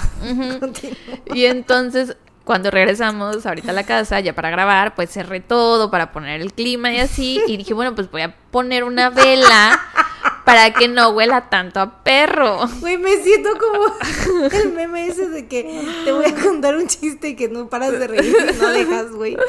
Y entonces sale, Mariana estaba en el baño, sale Mariana del baño y le digo, prendí una vela para que huela a pelo con perra. Pero yo lo que quería decir era a vela con perro o a perro con vela. A pelo con... A pelo con perra. Ay, güey, top 3 mejores dislexias que has tenido. la verdad. Igual hace rato me mandó por correo las guías y me llega la notificación por Gmail, ¿no? Que es guay. Me he escrito la palabra guías, pero leo guays. O sea, ¿qué es eso de guays? Decía guías, güey. No mames. Guays, pelo con perra. Güey, no. Ah, Ay, bueno, no. ya, ¿no? ya. Ay, bien que te dio risa también. Gran Bueno. momento. Y entonces. Ajá. Ajá, Le quitaron el teléfono. Ajá, le quitaron el teléfono. Ya hasta habían consultado con abogados y con agentes de policía para ver si podían poner una orden de restricción y arrestar a Christopher y así, pero pues no pudieron. Y en parte, esta también. Siento raro que estábamos y de pronto ya silencio. Pues sí, ya. That- that's- Ya no- pasó, ya. That's no salgas de casa. Sí, ya. Bueno, y aparte, eh, también esta era la razón por la que Rachel y Tiffany se alejaron de ella. Mm, porque, no dejaba al vato. Sí, o sea, también, no tanto de que no lo cortara, era de que si le invitamos a salir con nosotras, Va a ir con el va a ir el vato. Y el vato nos caga, ¿no? Y aparte, güey, seguro, o sea, eran tan tóxicos de que, ay, seguro se van a terminar peleando. La típica parejita que caga las que nunca quieres que vaya a las fiestas. Sí, sí, sí. Y entonces cada vez la veían menos y menos, pero nunca fue como, al menos lo que encontré no era como de, ay, pinche Christine con su pinche novio que no sé qué, nos tiene hartas, ya nos cagó el huevo, ya, ya no la quiero ver nunca, que no sé qué. No, al parecer no, no la resentían. Mantenían su distancia, ¿no? Ajá, ni estaban enojadas con ella, ni nada. Mm. Ni la dejaron de querer porque eh, Rachel traía una foto de ella en su cartera. O sea, una foto de Christine. Y supongo que la metió a su cartera cuando, eh, en el momento en que eran más unidas, de cuando estaban todas en la misma Sí, ahí escuela. la dejó. Y ahí la dejó. Y digo, si le hubiera tenido como un resentimiento o, o hubiera estado enojado, hubiera estado enojado con, enojada con ella, pues hubiera sacado la foto de su cartera, ¿no? Y no, nunca la sacó. Y yo siento que eso significa algo. Sí. De que todavía la querían. Sí, claro. O igual y era una zariza, que se le olvida que tiene cosas que ahí. tiene, que sí, nunca saca y cosas. pues nunca casa. Nunca casa. Ay, coño. nunca casa cosas. Nunca saca las cosas de sus. Pero a veces de su es, cartera, de su es bolsa. sutil. Pero no, porque, o sea, yo creo que de la cartera, pues sí lo ves seguido, ¿no? Sí, es más si traes ahí. una foto, yo creo que la traes en un lugar para verla, ¿no? Ajá. Entonces. Pero bueno, El 18 de julio del 2003, Tiffany y Rachel estaban planeando hacer una tipo fiestita en la casa. Ah, porque para este punto ya vivían juntas. Rachel ya se había mudado con Tiffany y con Marcus. Porque ves que te digo que trabajaban juntas. Luego Tiffany le contaba a Rachel así, ay, pues pues ahora en mi casa hice tal y tal, o estoy haciendo tal cosa. Y Rachel sintió como un, ala, yo también quiero vivir sola, aparte en mi casa son súper estrictos conmigo, porque mi papá hizo una militar, que no sé qué. Y entonces un día habló con sus papás y les dijo así de, ya me voy a ir a vivir con Tiffany. Y los papás así de, claro que no, no te vas a ir, te vas a quedar, pero ya era mayor de edad, entonces legalmente Rachel podía hacer lo que ella quisiera, ¿no? Entonces les dijo, bye, ahí se ven, me voy a vivir con mi mejor amiga. Y pues se mudó con Tiffany y con el novio. Y para ese día, el 18 de julio, te digo, estaban planeando una reunioncita. Iban a ser ellos tres más Dee, el primo de Marcos. Ella iban a estar ahí en la casa a pasar el rato y así. Marcus pasó a buscar a Dee a su casa y la hermana mayor de Dee ha dicho que cuando lo vio que ya se estaba yendo, que sintió algo muy raro. O sea, como que tuvo un presentimiento de que algo iba a pasar, que no supo en ese momento qué era, pero que se sintió preocupada y que entonces nada más le dijo así de, cuídate mucho. Y le dijo, siempre lo hago. Y Marcus, que estaba fuera de la casa, pues asomó la cabeza y le dijo así, de, no te preocupes, solo vamos a una fiesta, aparte yo voy a estar ahí, yo lo cuido, no pasa nada, shalala, shalala. Dee se acercó a despedirse de su hermana, le dio un abrazo y un beso en la frente, le dijo, I love you, see you soon, y se fue. Y esa fue la última vez que su hermana lo vio con vida. Y bueno, más tarde, como eso de las 6 pm, una chica llamada Brittany, que era amiga de Tiffany, sabía de esta fiesta slash reunión. Brittany y Tiffany. Sí, ya sé. Güey. Ah. ¿Dónde están las rubias? Sí. What a beautiful chocolate man. Making my way down, down. Bueno. y en... a sacar todas las referencias de dónde están las rubias, güey. Es que Brittany y Tiffany. Qué chido. Qué chido, qué chido, güey. Entonces esta Brittany sabía de la fiesta. Y estaba intentando comunicarse con Tiffany para ver si podía ir y a qué hora llegar y si necesitaban que llevara algo y así. Pero por más que le llamaba por teléfono, nadie le contestaba. Y entonces decidió ir a la casa para ver que todo estuviera bien. Le pidió a su novio que la acompañara y al llegar vieron que el coche de Tiffany estaba en la entrada. O sea que debía estar en la casa. Pero tocaron y tocaron y tocaron y tocaron. Nadie les abrió. Y entonces Brittany se dio cuenta que la puerta de entrada no tenía llave, así que decidió entrar. Y güey, así como entró, con la misma salió corriendo y gritando. Pues claro. Porque en la sala había visto los cuerpos sin vida de Rachel, Tiffany, Marcus y Dee. Inmediatamente llamaron al 911 y cuando la policía llegó empezaron a analizar la escena del crimen. Era evidente que los cuatro habían sido asesinados a tiros. En total contaron 40 tiros. o sea, no en sus cuerpos, sino en... Sí, disparos así en general, ¿no? Y que venían de dos armas distintas. Tiffany y Marcus fueron encontrados sentados en el sofá con los pies levantados como si hubieran estado viendo la tele al momento que los asesinaron. Dee fue encontrado en el suelo. ¿Sentados qué? Con los pies levantados. O sea, a lo mejor sobre la mesita de centro. Ya, ya. Como viendo la tele, con los pies levantados. Ya, ya, ya. Eh, Dee fue encontrado en el suelo, o sea que a lo mejor él sí intentó correr. Al igual que Rachel, a ella la encontraron cerca de un teléfono con los números 9 y 1 marcados. O sea que iba a marcar 911, ah. pero no le dio tiempo. No mames. Todos habían recibido múltiples disparos y la causa de muerte de todos había sido las heridas de bala, menos la de Rachel. Rachel murió por golpes en la cabeza con un objeto mm. contundente y extrañamente, con ella y con Tiffany dicen que los balazos fueron una cosa excesiva, de que overkill. Sí. Y aparte muchos de los balazos parecían haber sido dirigidos a la zona de su ingle. Mm. Entonces se veía como algo más personal, como a lo mejor un crimen. Lo, han descrito más como un crimen de envidia, que a lo mejor había algo de eso por ahí. Sí. En cuanto a evidencia física, realmente no se encontró nada en el lugar, sin embargo, un vecino informó haber visto a un hombre y una mujer vestidos de negro caminando hacia la casa. Pero que esto no se le hizo raro porque como Tiffany a veces hacía fiestas, pensó, bueno, pues han de ser invitados de Tiffany, Amigos. ¿no? Ajá, y no le prestó mucha atención hasta que pues ya vio todas las patrullas, la ambulancia y eso. Y con la descripción que les dio, un dibujante forense del Departamento de Policía de Houston creó bocetos compuestos de los sospechosos. Pero estos bocetos no los sacaron al público en ese momento. Lo único que hicieron fue acercarse a las familias y amigos a preguntarles se les hacen conocidas de estas personas y nada más. Y obviamente todos dijeron es... No, todos dijeron que no se les hacía conocido. ¿A poco? Así es. Ahorita te lo voy a decir. Y bueno, cuando la familia de Rachel se enteró de lo que pasó, quedaron devastados, ¿no? Obviamente. Ah, aparte porque un día antes, güey, Rachel había llamado a la casa, pero no había nadie. Entonces había dejado un buzón, Mm, un mensaje, en la de contestadora, porque así se decía antes, ¿no? Un mensaje en la contestadora diciendo que los extrañaba a todos, Ay, que estaba pensando regresar a vivir a la casa, que extrañaba vivir con sus hermanas y así. Ay. Ya sé, güey. Entonces, digo, esto hubiera sido horrible si el mensaje de voz no hubiera estado también. No, obvio, pero pero le da otro sentido. Sí, o de sea, que. O sea, si hubiera el sido un último día mensaje. después, Sí. a lo mejor ella hubiera estado en la casa, quién sabe. Pero bueno, obviamente los destrozó y más adelante el papá de hecho se involucró muchísimo con la investigación, recaudó fondos para ofrecer una recompensa al público de 100 mil dólares o algo así. Christine también quedó muy afectada cuando se enteró de la noticia.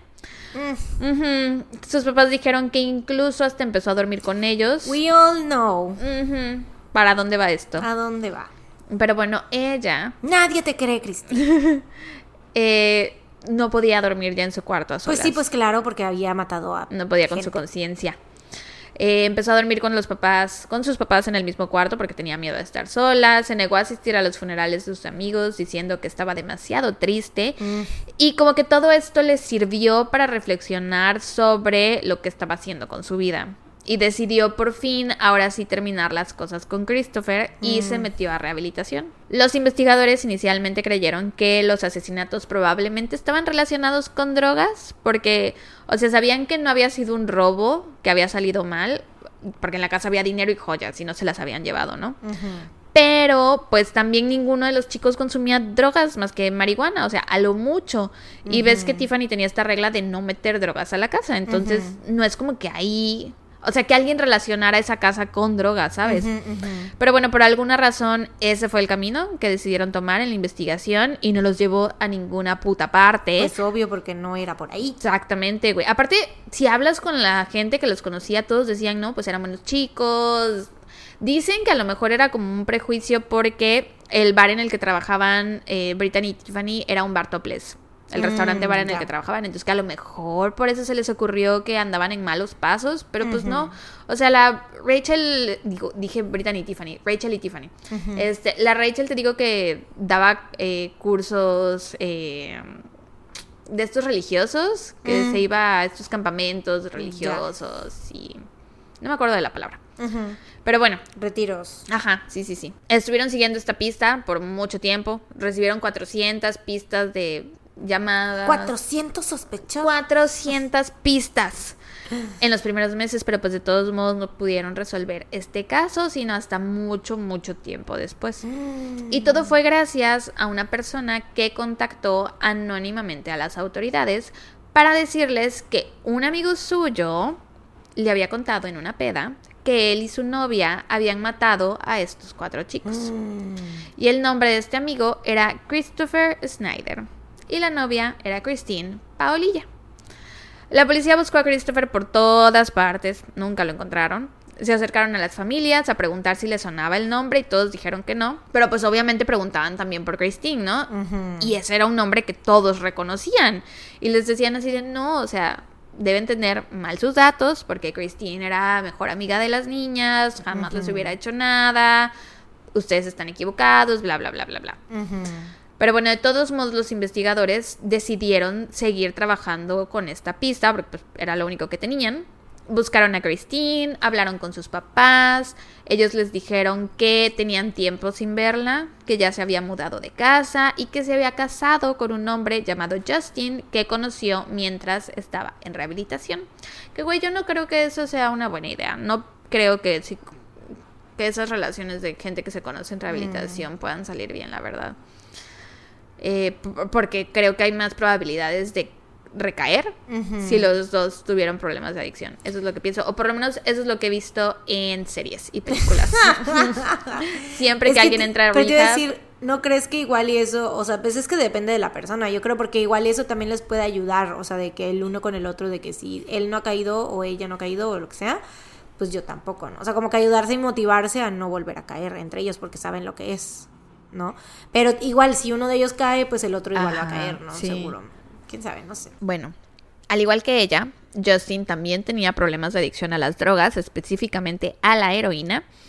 Y pues después de salir de rehabilitación, se casaron en marzo del 2005 y compraron un condominio usando el dinero que el papá de Christine le había dejado de herencia cuando murió, que eran unos 360 mil dólares, pero ese dinero ya no lo podía tocar hasta cumplir la mayoría de edad y para este punto ya tenía más de 18 años. Y entonces una parte del dinero lo usaron para comprar el condominio y el resto se lo gastaron en drogas. Mm, Porque desafortunadamente los dos reincidieron y de hecho terminaron vendiendo el condominio para tener más dinero para drogas y empezaron a vivir en moteles. Y en el segundo aniversario de los asesinatos, la policía decidió liberar al público los bocetos compuestos de los sospechosos.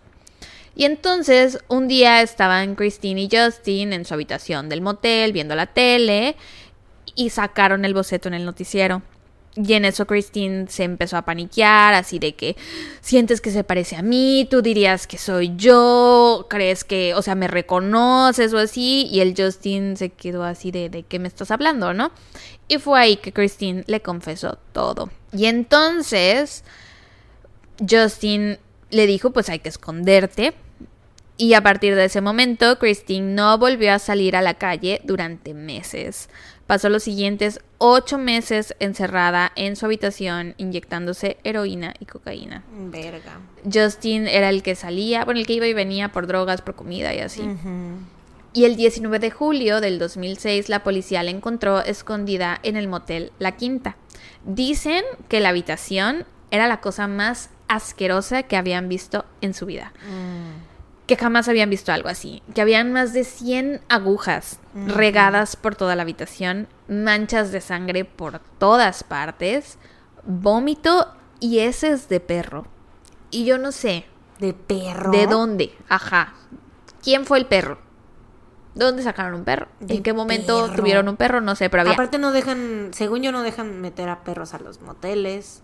pues había heces de perro en el motel. What bueno, en su fuck? habitación de motel, sí. Igual y era de ellos y creyeron que era de perro. Tal vez con chingos de cocaína y heroína en tu sistema, tus heces se vuelven de perro. de perro. O comían croquetas. Puede ser. Eso puede ser. Por eso creyeron que era de perro. Probablemente. Era más barata. Más barato, comida. sí. Tal vez así pensaban menos en comer. O sea, solo era como cereal y ya. Bueno, Christine y Justin fueron arrestados. Cuando la policía los interrogó, ella negó las acusaciones del asesina- de los asesinatos, pero en la otra habitación, Justin les estaba contando todo lo que Christine le había dicho.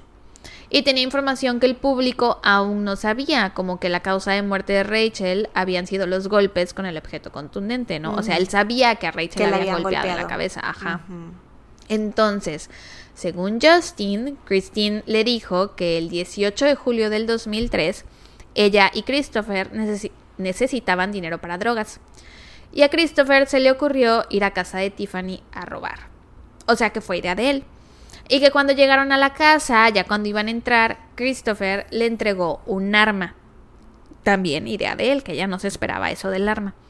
Y una vez adentro, él fue el primero en disparar. Christine no tenía idea de que él planeaba hacer esto. Todo esto según ella, ¿no? Y según ella, el arma que ella traía se disparó sola. Mm. Y 40 entonces, veces. ajá. Y entonces que se puso nerviosa y empezó a llorar y cerró los ojos y perdió el control del arma que se estaba disparando por toda la habitación. Mm. Eso fue lo que ella dijo. Mm. Después de eso, abandonaron la escena del crimen y cuando ya se estaban yendo, ella tuvo un presentimiento de que hay que regresar.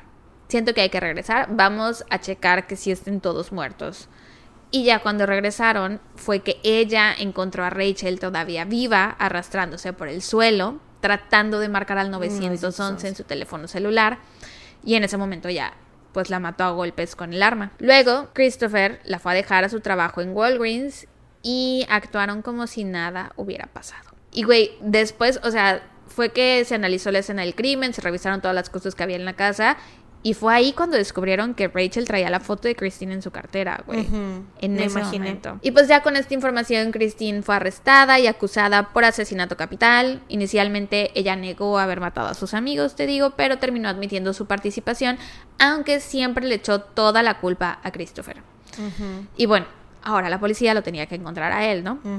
Resulta que en junio del 2006 Christopher se había mudado a Greenville, Carolina del Sur. Ahí estaba viviendo con una mujer que había conocido en línea, supongo que era su novia.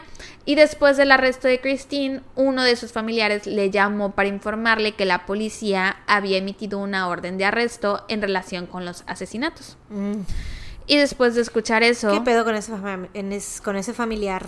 yo creo Que que... bueno, igual y pensaban que era Que- que había sido ella, ella, ajá, y que sí. ay, es como ay me está culpando a mi niño hay que avisarle O, porque no es. Yo no entiendo aquí que diga que la orden de arresto era de Christopher. Solo una orden de arresto. Entonces a lo mejor era la de Christine. Y nada más le llamaron para comentarle así de: Oye, hay una orden de arresto contra Christine. ¿Te acuerdas de tu no exnovia, la loca que nos rompía los mosquiteros de la casa? que se dormía en el jardín. Bueno, pues sí estaba loca. La arrestaron porque mató a sus amigos. Eso es lo que, en mi cabeza, eso es lo que el familiar hizo. Pero eso ya es. quién sa- no yo creo que igual y sí le avisaron porque pues o sea se supone que si emitieron la orden fue con los dos no No sé. bueno quién sabe quién sabe. Pero bueno, la cosa es que después de sí escuchar porque eso. el, el- la persona que les habló antes de que a- agarraron a Christine fue alguien que era amigo de él o sea él porque él había contado no o sea, Ajá, él- sí. quien llamó entonces obviamente desde ese momento fue la orden de arresto contra los dos Sí, sí, sí, sí es cierto. Bueno, contra él más bien. Bueno, no, eh, contra los dos, porque, porque dijo, él también su novia tenían Christine. el boceto también. ajá. Ajá, sí, de ella, sí, sí, sí. Bueno, después de escuchar eso, Christopher se fue al bosque, donde finalmente la policía lo encontró muerto por una sobredosis deliberada de drogas. Mm, Así que la única versión de los hechos que tenemos es la de Christine, que por cierto ha cambiado en todos los interrogatorios que dio. Siempre contaba versiones diferentes, le agregaba cosas, le quitaba cosas. mm, Pero bueno, el 13 de octubre del 2008, Christine Paolilla fue declarada culpable de cuatro cargos de asesinato capital. No le dieron pena de muerte por la edad que tenía cuando cometió los asesinatos, pero fue condenada a cadena perpetua. mm. Actualmente se encuentra cumpliendo su sentencia en la unidad Christina Melton Crane en Gatesville, Texas, y será elegible para libertad condicional en julio de 2046, cuando cumpla 60 años. Ya Y pa' eso qué, güey. todo. Pues todavía le queda vida por delante. o Sí, sea, pero ya para qué, o sea, lo que decimos siempre de que las Así van a salir y qué. ajá, ¿qué va a hacer? ¿Qué va a ser de su vida cuando salga así? Pues Y quién como, sabe. y como tiene el antecedente de las drogas, güey, pues seguramente Sí. caerá de nuevo. Y si no es que, o sea, sigue, porque ya es que luego en la cárcel igual se mueven las drogas y así. Igual y todavía la se sigue, quién sabe si se siga drogando o algo. Pues hay que ver si llega a sus 60 años para empezar, porque también mm, en la cárcel muchas cosas pueden pasar. Sí, Entonces, claro. quién sabe. Chale. Pero bueno, mis fuentes fueron un video en el canal de YouTube de Hailey Elizabeth, un artículo en allthat'sinteresting.com por Rivi Lyon, dos Hailey Elizabeth artículos. es la que dice Paul, ¿cómo? Paulilla. No, Paul- Paula. Christine Paula. Paula. Dos artículos en medium.com, uno por Nick Young y otro por Fatin Hemraj y Wikipedia. Y eso es todo por este caso, güey. Y qué poca madre que las primeras amigas que tuvo y Sí, las mató, güey. Sí, güey. Pues buen trabajo. Qué culera la vieja esta. Sí, un consejo para todas las chicas populares que nos escuchan. Sean pesadas. no sean buena onda. LOL, güey. No, no, sean chidos todes. Porque también si la gente antes hubiera sido chida con ella, no, tal vez no hubiera pasado nada de esto, güey. O sea, sí. Si no se hubiera encontrado a su novio, yo También creo. eso más que nada. Si no hubiera Porque- conocido a ese imbécil. Si no hubiera tenido ese novio, yo creo, y su problema de, de las drogas, yo Pues es pienso que, nada de esto él le pasado. presentó las Ajá, drogas, sí. Él es el Él problema. la hizo adicta, güey. Te digo, si hubiera tenido un noviecito tipo bien, Sí, un noviecito bien. ni modo. Chale, pero también, pues es que, güey, todo es una cadena. Ella seguía teniendo problemas de autoestima por todo, como la molestaron. Entonces supongo que ella tal vez, o sea, sí había ganado confianza en cuanto a ella con sus amigas y así, pero en las relaciones ella yo creo que seguía creyendo que no que merecía menos. Sí, probablemente. Entonces, pues sí. Sean chidos con la gente, oigan. Sí. Ok, pues bueno. Muy bien. Eh, yo el día de hoy traigo un caso bastante, bastante breve. Ujú. Eh, se hace cuenta la historia esta de... Y cuando despertó el dinosaurio todavía seguía ahí. Así mi caso. No me sé esa historia. es el cuento más corto del mundo. Ah. De la historia de la vida y así. Mm. Y cuando despertó, el dinosaurio todavía estaba ahí. O algo así. No sé si es el, ¿es el dinosaurio. Sí, sí, ¿no? Bueno, así es este caso. Ok. Pestañeas y tras, ya acabé. Bueno, muchas gracias por acompañarnos en el episodio del día de hoy. Ya es que Sara ya pestaña, entonces ese era mi cue para despedirme. Eh, no, hoy les voy a contar sobre el caso de Mary Jo Burafuco.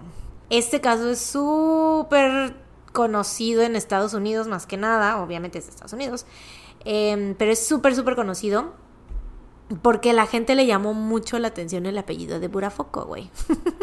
For some reason, o sea, eh, vi como que... em, Suena como japonés. ¿no? Burafuco. Burafuco. Burafuco, sí, no sé. Se escribe Butafuoco Ah. con doble T.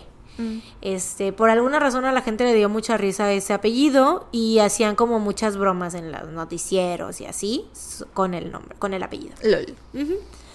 Pues bueno, el 19 de mayo de 1992 parecía un día normal para Mary Jo Burafuco.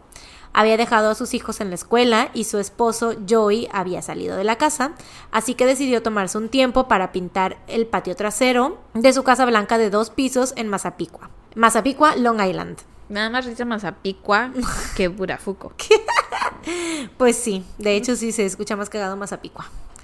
Eh, de repente oyó que sonaba el timbre.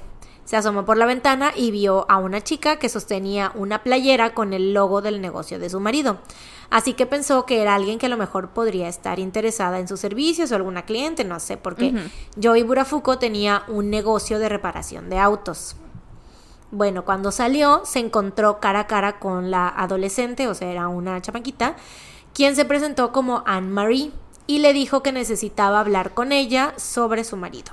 Mm. Esta tal Anne-Marie dijo que Joey estaba teniendo una aventura con su hermana menor que tenía 12 años Ew. y llevaba la playera con el logo de su negocio como prueba. Porque sí, de hecho, bueno, eso de los 12 años le dijo porque Mary Jo le preguntó, le dijo así de que es que está teniendo una aventura con mi hermana menor. Y la Mary Jo así de que, pero tú te ves como de 15 Ajá. años, ¿cuántos años tiene tu hermana menor, no? Entonces ya le dijo, pues tiene 12 mi hermana menor. O sea, y le dijo que ella tenía 19, ¿no?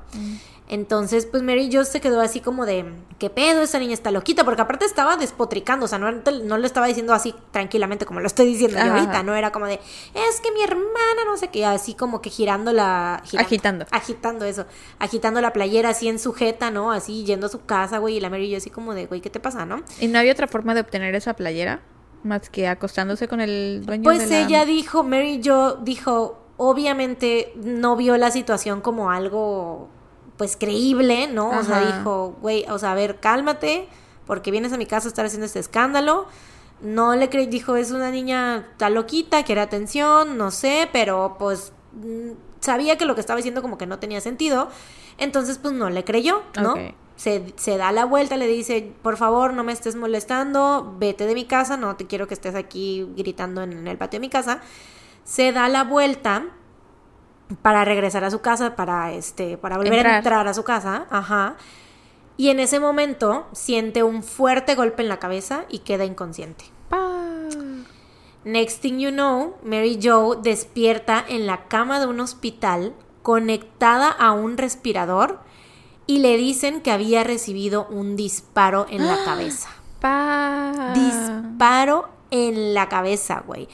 Y ella dice que cuando, o sea, cuando ella sintió el golpe, sintió que había sido el golpe como de un bate. Entonces, o sea, lo sintió muy fuerte, pero sintió como, o sea, estaba de espaldas, ¿no? No vio con que le pegó. Obviamente había sido la niña esta que estaba ahí afuera de la casa, este, porque pues no había nadie más alrededor, pues. Y fue como muy rápido, se volteó en un, en Ajá, un- sí. ¿Cuánto tiempo le tomó voltearse, güey? Sintió este golpe fuerte. Entonces ella dice que pensó que había sido con un bate y dijo, ¿de dónde sacó esta niña el bate si yo no vi que trajera ningún bate? Pues, güey, no. Resulta que le disparó. Ala, ¿y cómo sobrevivió? Sí, güey. Para ser más exactos, le disparó en la sien derecha. El disparo no solo le había roto la mandíbula, sino que también cortó su arteria carótida antes de alojarse en la base de su cerebro, justo encima de la columna vertebral. ¡Hala! Incluso después de siete horas de cirugía, no pudieron sacar la bala de su interior y sigue teniendo la bala hasta la fecha, la sigue teniendo ahí adentro porque no se la pudieron sacar, güey. Pero no quedó. Pero afortunadamente y de puro milagro sobrevivió. Ah, y sí puede caminar y todo, sí puede moverse. Sí, lo que le pasó fue que eh, le quedó le quedó paralizada Ah, la cara, sí, del lado derecho que fue donde, donde recibió la bala. Entonces la mitad de la cara la, la tenía paralizada. Hasta le hicieron, o sea, hasta el 2017 le pudieron hacer una cirugía en la que ya, que obviamente esa ya fue más como estética y fue como para pues poder recuperar movimiento en la parte derecha de la cara. Y ya por fin pudo sonreír bien, ¿no? Esa fue Mm. Pobre. como que la primera. Pero qué bueno que ya. puede. Sí, pero sí, y, y quedó sorda también del oído derecho. Pa. Pero bueno, eh, al segundo día de haber despertado, Mary Jo estaba lo suficientemente consciente como para dar una descripción de su agresor. Y cuando lo hizo, los investigadores se quedaron fríos. Enseguida porque- supieron quién era. O sea, no de que supieron quién era, pero Ah. de que le había atacado a un adolescente, pues. o Ah, sea, ya, ya, ya. Como es que una chamaquita de. O sea, de, le había dicho que tenía Se ve que no vieron 19 la años. huérfana. No había salido, ¿verdad? No había salido todavía. Eh, bueno, quién sabe, ¿2003? No. No, no. No, no, no. Bueno, se quedaron fríos porque como es que un adolescente había sido capaz de golpearle en la cabeza, dejarla inconsciente y dispararle en la cabeza, ¿no? Y sobre todo, ¿por qué motivo? La respuesta, pues la tenía Joy Burafuco. Cuando. Mary Jo describió la playera que la niña llevaba en, el, en la mano, Joey dijo que sabía quién había sido la responsable. Él salió de, en el momento en el que Mary Jo dio su versión de lo que sucedió, Joey sale del hospital y regresa, le dice, espérame tantito, voy a la casa por algo.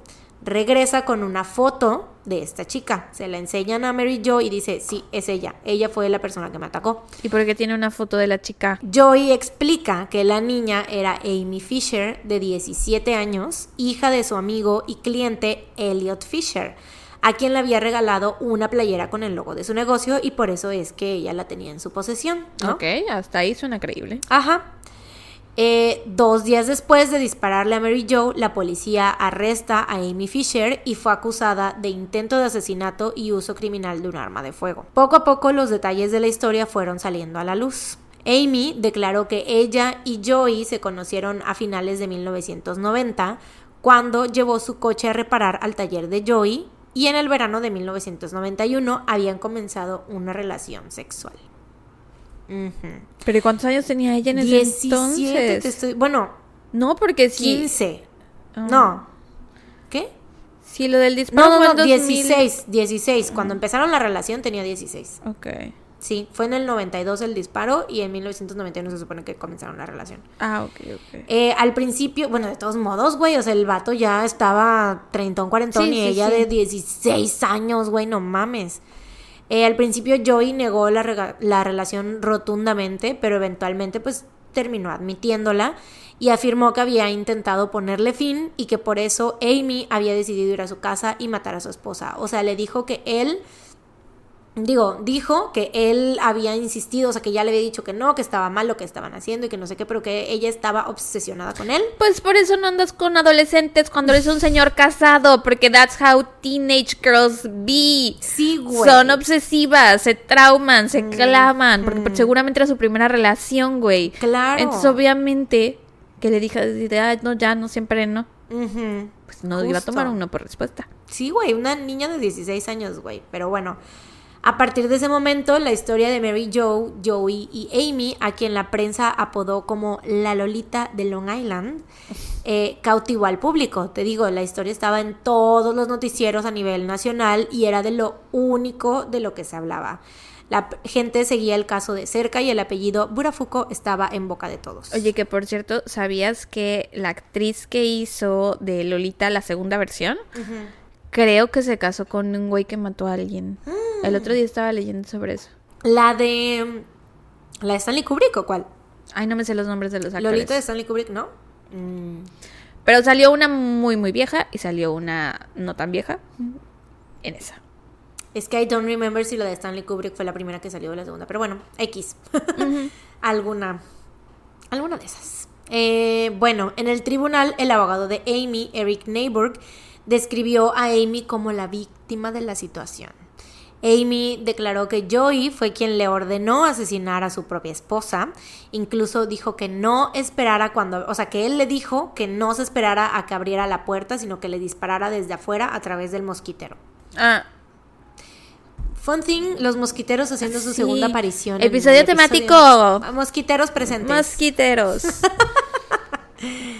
Eh, al darse cuenta que el jurado no se había tragado esta historia, o sea, de que le estaba echando la culpa a Joey, eh, el abogado de Amy logró conseguir un acuerdo para retirar el cargo de intento de asesinato y en lugar de esto, Amy se declaró culpable, culpable de agresión imprudente. Mm. Fue sentenciada a 15 años en prisión y mientras tanto Joey Burafuco también enfrentó cargos. Como Amy era menor de edad cuando empezaron su relación, Joey fue acusado de estupro. En noviembre de 1993 se declaró culpable y fue condenado a seis meses en prisión. Mm. En una audiencia de libertad condicional en 1999, Amy, porque Amy y Joey cambiaron sus versiones. Obviamente Mary Jo siempre tuvo la misma historia y ella... Sí, pero- una niña llegó a tocar a mi puerta Sí, y me disparó. sí. Que fíjate que... Bueno, también Mary Jo fue muy criticada porque se quedó con Joey y ella le creía a él todo lo... O sea, de que no habían... Le creía que no había tenido una relación con Amy, o sea, o de que... Pues no sé qué habrán hablado ellos en su privacidad. Tal vez, escribió ella un libro, entonces tal vez en el libro lo diga, que, que hayan hablado, que le haya dicho Joey, porque de hecho ella habla mucho ahí de su relación con Joey, de, de todos esos años que estuvo. De hecho, el, el título del libro se llama, al rato lo tengo ahí completo, pero una es como de mm, mi historia, bla, bla, bla, por qué me quedé, bla, bla, bla, bla, bla, ¿no? O sea, Mm. como que ahí explica, supongo, por qué se quedó con Joey, y a lo mejor te digo las cosas que él pues las cómo le lavaba el cerebro, yo creo, ¿no? Porque obviamente sí tuvo una, o sea, no nada más la chamaca fue ahí de, Sí, no. de loca a hacer eso, pues Güey, pero sí también, ¿qué pedo con la gente y con la prensa? O sea, que no, esta mujer ha pasado por suficientes cosas. Que no le acaban de disparar en el cerebro como para que todavía anden criticando si decide quedarse con su marido infiel y Claro. pedófilo? Déjenla. ¿A quién le afecta? A ella, no a nadie más. Sí, güey. O sea, pero- she's been through enough. Le dispararon en la cabeza. Sí, güey. Sí, o sea, y quedó con parálisis y todo, entonces obviamente Aún trae la bala en la cabeza, güey. sí, güey. To this day. Digo, o sea, yo también creo que qué pedo, porque no lo dejo, ¿verdad? Pero pues, Sí, it's o none of my even- y mira, business. eventualmente sí lo dejó, o sea, no es como que siga con él todavía. Pero en ese entonces, o sea, también es como de dices, güey, no fue él el que le disparó, le disparó la chamaca, entonces es como de, para ella... Ella pues, estaba también- perdonando una infidelidad, a lo mejor nada más. ¿no? Exacto, pues literalmente sí, estaba perdonándole una infidelidad con una niña, o sea, que había tenido con una niña. Y aparte Sí, también... recuerden que esto es back then, en los 90. Ajá, y que también, ahorita también voy a dar un poquito de contexto, bueno, no contexto, pero, o sea, era de una familia muy conservadora y así, entonces como que dices, güey, ¿Cómo se va a divorciar? exacto, no era una opción para ella, ¿no? Pero bueno, em, en una audiencia de libertad condicional en 1999, Amy finalmente asumió toda la responsabilidad de sus actos, y pues obviamente ya llevaba años en, prisión, güey, ya le había dado tiempo de reflexionar y pues obviamente ya había crecido, madurado a lo mejor un poco y así, ¿no? Eh, y pues es que a lo largo del- de, su juicio, ella también había declarado, o sea, anteriormente, había declarado que sufrió abusos por parte de su padre e incluso de su abogado, pero en la audiencia para la libertad condicional asumió completamente la culpa y declaró que ella era la única persona responsable de haberle disparado a Mary Jo. Chale. Por su parte, Mary Jo le ofreció su perdón a Amy porque ella, o sea, como que dijo que estaba mostrando verdadero remordimiento y tristeza por lo que le había hecho. Porque resulta que durante estos siete años fueron en total los que estuvo este, pues, Amy en prisión. Mary Jo había estado intercambiando correspondencia con Amy y Órale. con, y con la mamá de Amy. Y estaba convenci- convencida de que era sincera, o sea, de que estaba realmente arrepentida y de que pues estaba... Pues sí, aparte era una chamaca, güey. Sí, o sea. güey. Y eso te iba a preguntar, la juzgaron como adulto, ¿verdad? Pues no, por los cargos que, que, que, que el- por el cargo que le dieron al final, no. Mm, Por- y también O sea, es que tal vez el primer cargo, pues sí era homicidio, pero igual y no sabemos qué condena le hubieran dado si se hubiera declarado culpable. Yo creo que igual y sí lo hubieran juzgado como adulto. Pero de todos modos, o sea, obviamente ese acuerdo al que llegaron, pues fue el mejor, era el mejor para ella, era en donde tenía más. Y precisamente, o sea, por eso le dieron la audiencia de libertad condicional en el 99, porque era un cargo menor. Eh, y bueno, que dice que, o sea, Mary Jo mostró su total apoyo e, y de hecho insistió en que Amy merecía salir en libertad. ¿Para este punto seguía con el güey? Sí. Oso, qué awkward. Sí, sí, sí. Qué incómodo. Sí, sí, sí, seguía con él. En 1999 envió una carta al tribunal que decía lo siguiente. Necesitaba, bueno, Amy necesitaba ser castigada porque intentó matarme, pero no es una lolita. Es una niña enferma, no una seductora. Mm. Y pues sí, porque, güey, tenía 16 años, o sea, eso de que la Lolita de Long Island, es, güey, estás hablando de una niña menor de edad. Sí, e incluso la Lolita tampoco es la Lolita, o sea, también es una niña con un viejo loco. predador, güey, sí, o sea, es como que dices, güey, todo mal con, Pero pues es que también la época, güey. Sí, claro, claro, claro, completamente. Eh, pero bueno, y sí, en sí el que hubieran estado haciendo esas bromas con el apellido, güey. Sí, como que estaban medio pendejos, ¿no? Sí. o sea, pues, todo mal. ¿Para qué te digo que no? Sí, sí. Realmente, güey. Ay, de hecho ahorita, ay, no sé por qué se me olvidó anotarlo, güey. Pero se burlaban de el apellido cuando hablaban de él o de ella, o de los dos. Pues de los dos, güey. Era, es que pues se convirtió en un chiste así de que Burafuco, como todos conocían la noticia, todos conocían el apellido y de repente pues nada más decían así de que hay que este una palabra ridícula tipo Burafuco, ¿sabes? Así. Pero bueno, te decía que se me olvidó anotarlo, no sé por qué no lo anoté, iba aquí en esta parte, este pero al principio Amy eh, negó, o sea, ella negó que hubiera sido, ah, bueno, no sí lo dije, de que ella le estaba echando la culpa a Joey, ¿no? Ajá pero salió un señor a decir que a él que lo había contratado para, para asesinar a, Mary Joe, pero que él, él lo había contratado? No, no, no, que Amy había ah. contratado a este señor para asesinar a Mary Joe y que incluso él había manejado, que él la había llevado ese día, o sea, que le había eh, dado su pistola y este ah. que ese güey no sé por qué no le no le dieron ningún cargo ni nada, pero pues Pues a lo mejor se probó que era mentira lo que decía. ¿Cómo? Sí, que a lo mejor estaba mintiendo, tal vez. No, no, no, sí era cierto y por eso no le creyeron, o sea, por eso Amy perdió credibilidad porque él ya al decir esto, pues obviamente se daba o sea, se entendía que fue que había sido algo planeado por ella, pues. Entonces, porque de hecho él le dijo que él no quería matar a la señora, o sea, al principio como que pues no sé, yo creo que como que igual y sí, porque pues sí la llevó, la manejó y allá. Y al final, como él no quiso, pues ahí me fue como de, ay, presta. Y se bajó y lo hizo ella, güey. Claro, si quieres algo bien hecho. Claro, pues tienes que hacerlo. No te caga cuando intentas contratar a alguien para que mate a alguien. Y It happens every fucking time, güey, me caga. Y no te, no, o sea, no te cumple con la chamba y tienes que hacerlo tú. Oye, qué bárbaro.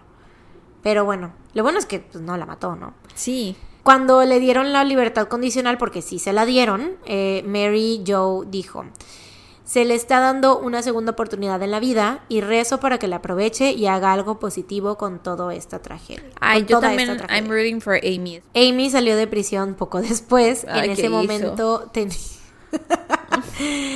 Ay, ¿qué hizo? En ese momento tenía 24 años, pero mientras ella se mostraba arrepentida por sus acciones, Joy Burafuco no había cambiado de opinión.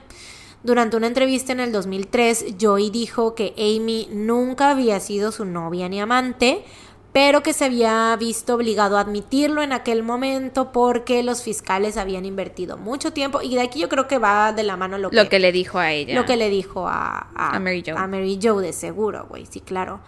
Eh, porque, o sea, él decía que los fiscales como que estaban de necios y de que a huevo lo querían condenar porque ya le habían invertido mucho tiempo y dinero, o sea, en hacer el caso contra él y entonces pues que no se iban a rendir hasta condenarlo y pues él se vio como obligado a aceptar esos cargos y pues que realmente terminó cumpliendo, ves que lo sentenciaron a seis meses, pero le dieron early release y salió como a los cuatro meses. Mm. Pero de todos modos pues sí pasó tiempillo en prisión, ¿no? Pero bueno, Mary Jo, te digo, por su parte enfrentó fuertes críticas del público por su decisión de quedarse con Joey. Eh, y es que ella, ahí va lo que te decía, había crecido en una familia tradicional católica, panista, no, no es cierto. Eh, no, pero tenían hijos pequeños en ese momento, entonces, eh, pues en su cabeza el divorcio no era una Pues opción. no. Para nada, y sobre todo, pues porque obviamente Joey le lavaba el cerebro, o sea, no, no tanto así de que súper, o sea, yo supongo que sí Mary Joe decía, bueno, pues viendo la situación como fue, sí decía Amy estaba obsesionada con mi marido, ¿no? Tal vez sí al pasó algo y así, pero pues realmente pues creyó en él, obviamente, ¿no? Sí se quedó con él todo ese tiempo. Eh, después del el tiroteo y el juicio, los burafucos se mudaron a California y en 1995 Joey fue arrestado por solicitar sexo a una mujer que de hecho era una policía encubierta. Ay, qué bueno. Sí. Incluso después de esto, Mary Joe siguió con él, o sea, le perdonó otra infidelidad, por así decirlo, ¿no? Ok, bueno, igual no se concretó nada, obviamente, supongo, con la policía. Ay, pero la intención ahí estaba. Ahí estaba la intención, exactamente. Y solicitó el divorcio hasta el año 2003. O sea, se quedó con él unos nueve años después del incidente. Pobre. Todavía, sí. En los años después del divorcio, después de su, o sea, obviamente su perspectiva de Joey había cambiado ya, por eso había solicitado el divorcio. Se Mary cayó la venda. Incluso empezó a pensar que él había si- que sí había sido quien había convencido a Amy de asesinarla. Órale. Fíjate que yo no. O sea, en mi cabeza, porque tengo una eh, percepción distorsionada de la realidad, el villano de la historia es Joey. Y en parte Amy es víctima, porque nada de esto hubiera pasado si un adulto, un hombre adulto, nos hubiera metido con una niña menor de edad, ¿no? Entonces en mi cabeza él es el villano. Aunque claro, entiendo que ante la ley, ella fue la que le disparó en la cabeza a Mary Jo, ¿no? Sí.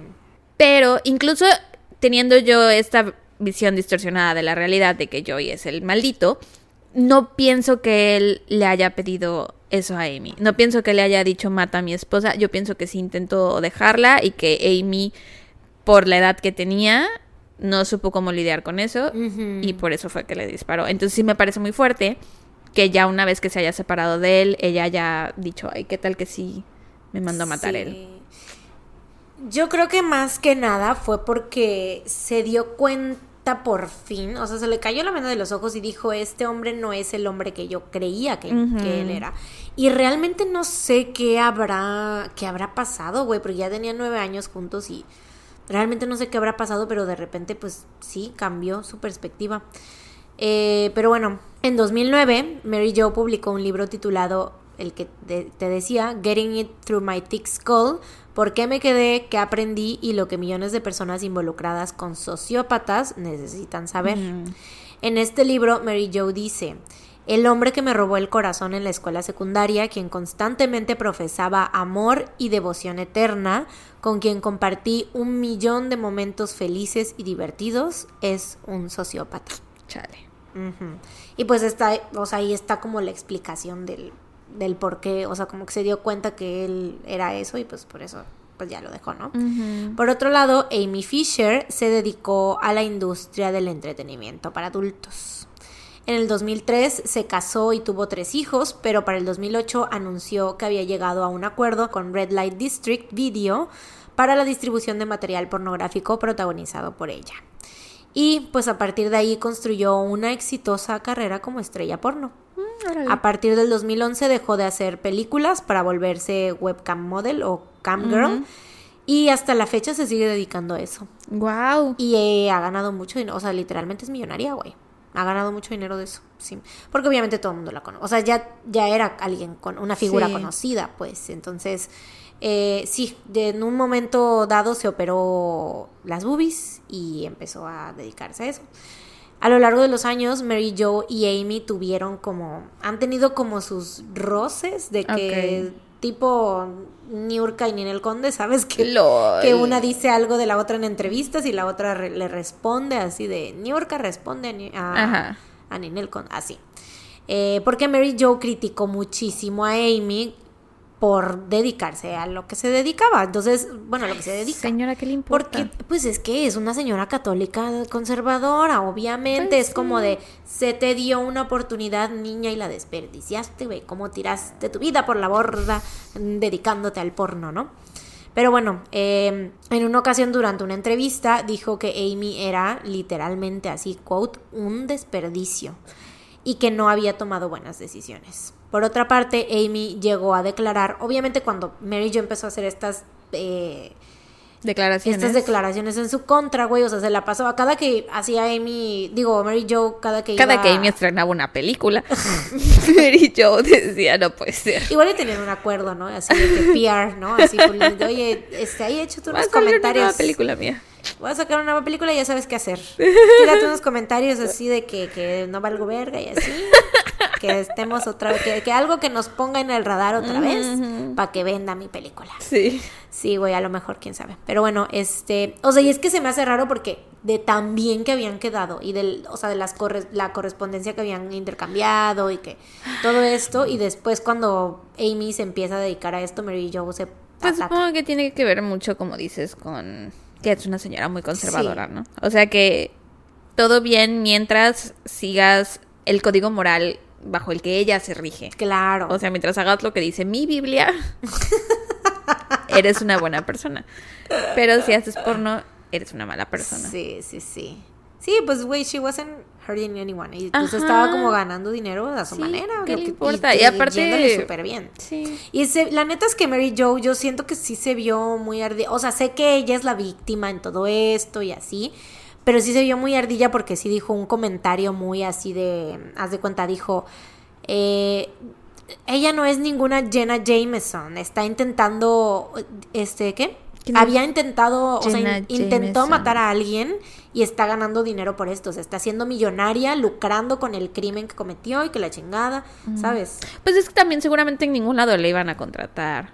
Eh, Sí, seguro. O sea, no creo, o bueno, no sé, pero puede ser que hacer porno no haya sido su primera opción, sino la Sí, opción no fue que enseguida tampoco. tenía disponible. Y no estaba lastimando a nadie, probablemente, bueno, no sé. Pues mejor que hiciera eso y que se dedicara a eso, güey, en vez de que hubiera hecho algún otro crimen, güey, que hubiera terminado Sí, matando no a alguien, güey. lastimando a nadie. Sí, la verdad es que te digo que se vio medio mal la Jo. Ay, Muy, señora. Muy, muy conservadora. Suelte sus perlas. Pero por otro lado, o sea, es que qué bueno que sí haya sobrevivido porque sí fue un caso muy milagroso, de que literalmente de esos casos en los que dicen así de que si hubiera ido Un la bala centímetro, un milímetro. milímetro más y trácale, no la contaba ya. o Sí, sea, sí, qué eso sí fue lo- fuerte. lo, bueno que. Y pues realmente que Amy, pues sí, fue, ella le iba, la dejó Sí, ahí le para tiró en la cabeza, güey. Sí, la dejó ahí para morirse, o sea, ella creyó que la había matado Sí, también. sí, sí. No fue de que ay la quiero lastimar. No fue que la voy a la matar en la cabeza. matar, güey, sí. Qué fuerte. Eh, pero bueno, te digo, Amy, después de que Mary Jo declarara que, que- Era un desperdicio. Que era un desperdicio. No, bueno, no fue antes. Cuando, o sea, que le empezó a criticar por a lo que se dedicaba, Amy dijo que ella no sentía ninguna simpatía por Mary Jo. Que, em, que ella había, o sea, que ella, Mary Jo, había ganado incluso más dinero que ella y por algo que ella había hecho. Fue mi obra. Fue mi Fue mi obra trabajo. y ella está ganando Ajá. dinero porque yo no voy a ganar dinero también. Pues sí. Sí, güey. Dijo. Eh, es que también, güey, sí, como que te digo, esos comentarios están muy Niurka en el Conde, güey. Luego dijo que no significaba nada que Mary Jo tuviera una bala en la cabeza, porque ni siquiera la podía sentir. ¡Ah! Así como ella no sentía toda la silicona que tenía en sus chichis. Te digo, güey. O sea, como comentarios bien así de que bailas. Además le faltó decir, güey, a, a la, a la Amy así de. Y por eso yo le pregunto a Mary Jo, ¿bailas? Qué risa, güey. Güey, sí. Pero bueno, esto fue cuando Amy recién empezaba su carrera como estrella porno. Sin embargo, más adelante en el 2017, ya como que después de que Mary Jo declarara que era un, que era un desperdicio, Amy dijo que Mary Jo era una persona maravillosa y que ella simplemente había sido una niña muy estúpida. Pues sí. Y esto que dijeron ambas en el 2017 la una de la otra es lo último que yo encontré que, que han declarado sobre ellas. Pues mira, la neta es que la Mary Jo le lleva años por delante a. Amy, entonces creo que la cordura debería caer Sí. en ella un poco, porque siento que esta última declaración que dio Amy sobre ella es ya de una mujer más madura, ¿no? Porque Ujú. para ese entonces ya debía tener como unos 40, creo, ¿no? Casi. 2017. Sí, en 1992 tenía 17, sí son, como 40, ¿no? Son 10 11 años más que nosotras. Tiene ahorita. Tiene 41. sí. 41, ajá. 41 en 2017, pues ya estaba. Y si estamos haciendo malas cuentas, no nos digan. Pero fincan demencia. 2017 ya tenía treinta y tantos. Ajá. Ah, bueno, 9, 20, 21, 22, 23. Fue hace 6 años, tiene 35, yo creo. casi 40, ¿no? Entonces, bueno, no. No, 30. no, cállate los 35, tenía 35. En la flor pero de su juventud, ya es una pero mujer, una persona madura. Ya es una persona más madura, con más... Y también yo sí creo que tal vez sí fue PR como ¿Tú, este. tú crees que la Mary Jo se hubiera prestado?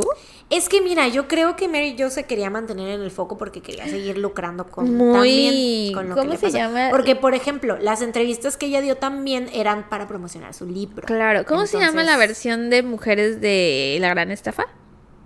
Eh, Ocean's 8, no sé. Bueno, pero muy así, de que Anne Hathaway todo el Ajá. tiempo was in on the joke. Ajá, Así ajá, la Mary Jo, justo. ¿no? De que todos piensan así de, ay, wow, la Se señora están panista se está peleando con la Niurka. Sí, sí, sí. Y no, todo el tiempo. Han sido amigas. Sí, wow. Socias. Güey, aparte sí, güey, la Amy Silicon. Con ese comentario, güey, así como yo tengo el, como no siento el silicón en las chichis. Qué Es risa, muy de. New York ese comentario, güey. Siento que está muy New York Code de todo esto de, de los dimes y diretes. Pero pues bueno, eso fue todo por este caso.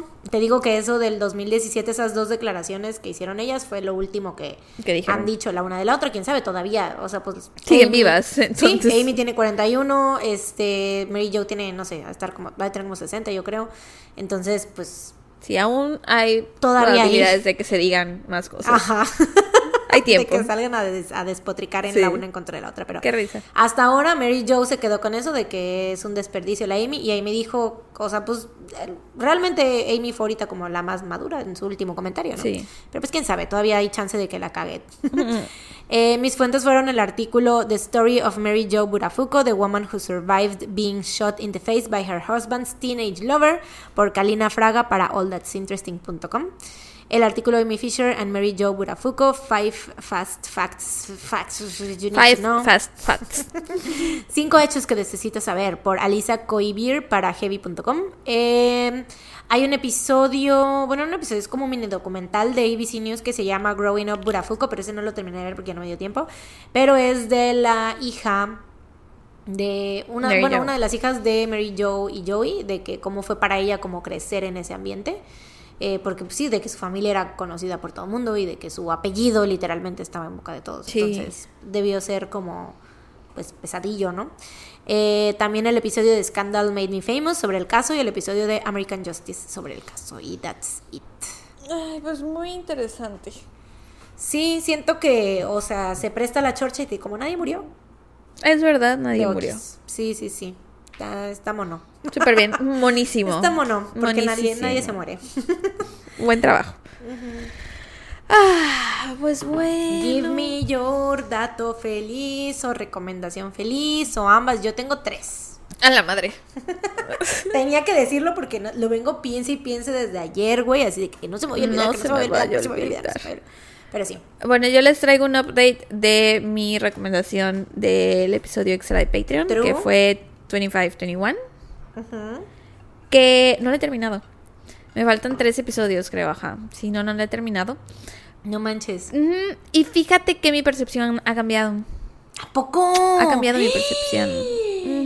Cogea de la misma pata que todos los K-dramas. No, no, no, no. O sea, el drama me está encantando, pero Mm. no me está encantando tanto por el romance entre la pareja. Mm.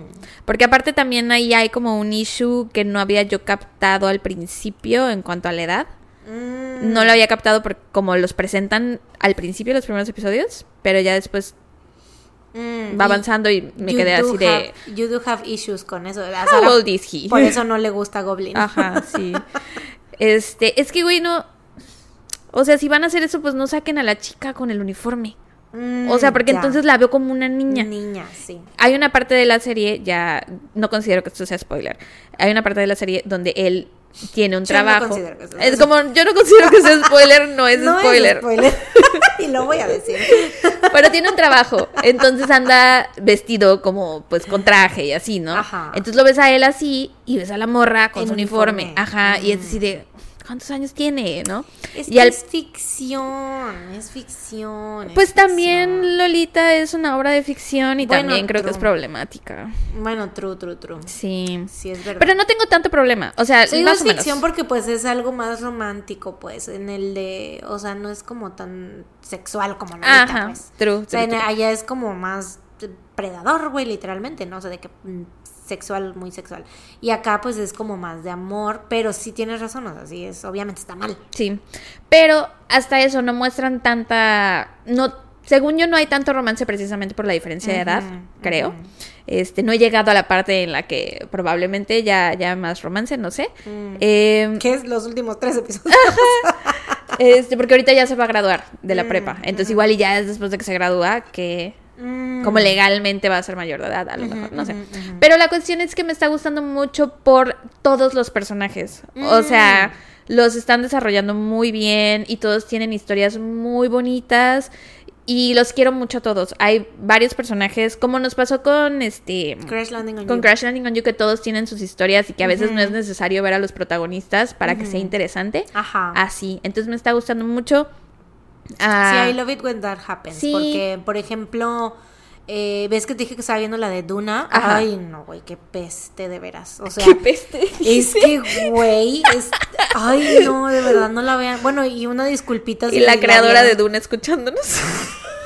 Digo, una disculpita La si la escuchando. La Suchi. La Suchi. Yo, ay, Suchi, no. No, por favor, no me La canses. Suchi, la tontoncita número uno. Claro, claro que sí, la Suchi, nuestra tundoncita número uno. Este, no, o sea, si les gustó, Pues qué mal gusto. pues qué mal gustó. Pues no es mi culpa que tengas tan feos gustos. No, no es cierto. o Bromi, sea, bromi, bromi. No, no se lo tomen a mal. Si les gustó, cada quien. Cada ¿no? quien sus cada gustos, así. Quien, eh, cada quien tiene sus gustos y sus opiniones. Las opiniones son como el culo, todos tenemos uno. Y yo opino que, o sea, está bien aburrido. Güey, aparte, es solo, eso que dices, eso no lo tiene, pero para nada, güey. Siempre O sea, tienes hay- que ver a los principales. Sí, güey. O sea, y hay partes que están los personajes que así que dices, güey, ¿por qué están poniendo esto? Esto no tiene, o sea, no, no hay nada. O sea, y no está nada interesante, ni siquiera como, por ejemplo, propuesta laboral, Ajá. que está chida. O sea, que las. eh, sí. em, pues están chidas las, personalidades las personalidades de los. eh, De los amigos. personajes, ajá, secundarios. Y la pongo de, de ejemplo porque es un drama que no es de nuestros favoritos, por Ajá. ejemplo, pero tampoco es como que no nos haya Ajá, estuvo bien para pasar el rato. Ajá, sí, estaba de okis. Este, pero, güey, o sea, precisamente ahí me acordé, porque dije, güey, ni en esa que no me gustó tantísimo, o sea, yo dije, ay, está chido. Es más, creo que te dije, ¿no? Que me gustó más la relación de la amiga Ajá, con sí. el mamado que, que la principal. Pero, que igual también la principal me gustó, porque el, el Angiosio, pues, pues sí, ¿no? Pero, este, sí, güey, la Duna, no, hombre, no, no, no, no. Pues Ah, con esta me gusta mucho eso de los personajes secundarios. Qué bueno. Hay un grupito de... Me recuerda un poco a Hello My Twenties la primera temporada. Mm. De que es un grupito de amigos. Es que si la segunda temporada no la terminamos porque no nos gustó. pero la primera temporada nos gustó mucho, ¿no? Y entonces aquí es un grupito de amigos. Y aparte es como un coming of age. De que están en Mm. los 17, 18. Y es como bien fuerte. O sea, yo he llorado un par de veces viéndola. Porque es bien fuerte ver cómo a esa edad tienes tantos ideales y estás tan... O sea, antes de que salgas al mundo real y te rompan el alma y veas así de a la verga, o sea... Me tengo que disculpar con mi jefe, aunque él sea un culero y yo no la haya cagado, pero me tengo que disculpar porque si no me corren, ¿no? Ese tipo de cosas que cuando estás morrito dices, no, pues por supuesto que no me voy a disculpar si yo no hice nada malo, porque no dimensionas todavía pues, lo culero que está el mundo, ¿no? Sí. Entonces, pues me está gustando mucho. Eh, nada más que ya no lo considero un drama. sí, ya no lo considero un que drama tan romántico. O sea, no lo Ya. vería para sentir cosas románticas. Lo Ajá, vería. porque esa fue tu intención en un inicio, ¿no? Es que los primeros episodios son engañosos, te digo. Los Mm. primeros episodios sí está como muy romántico, al menos así lo sentí yo.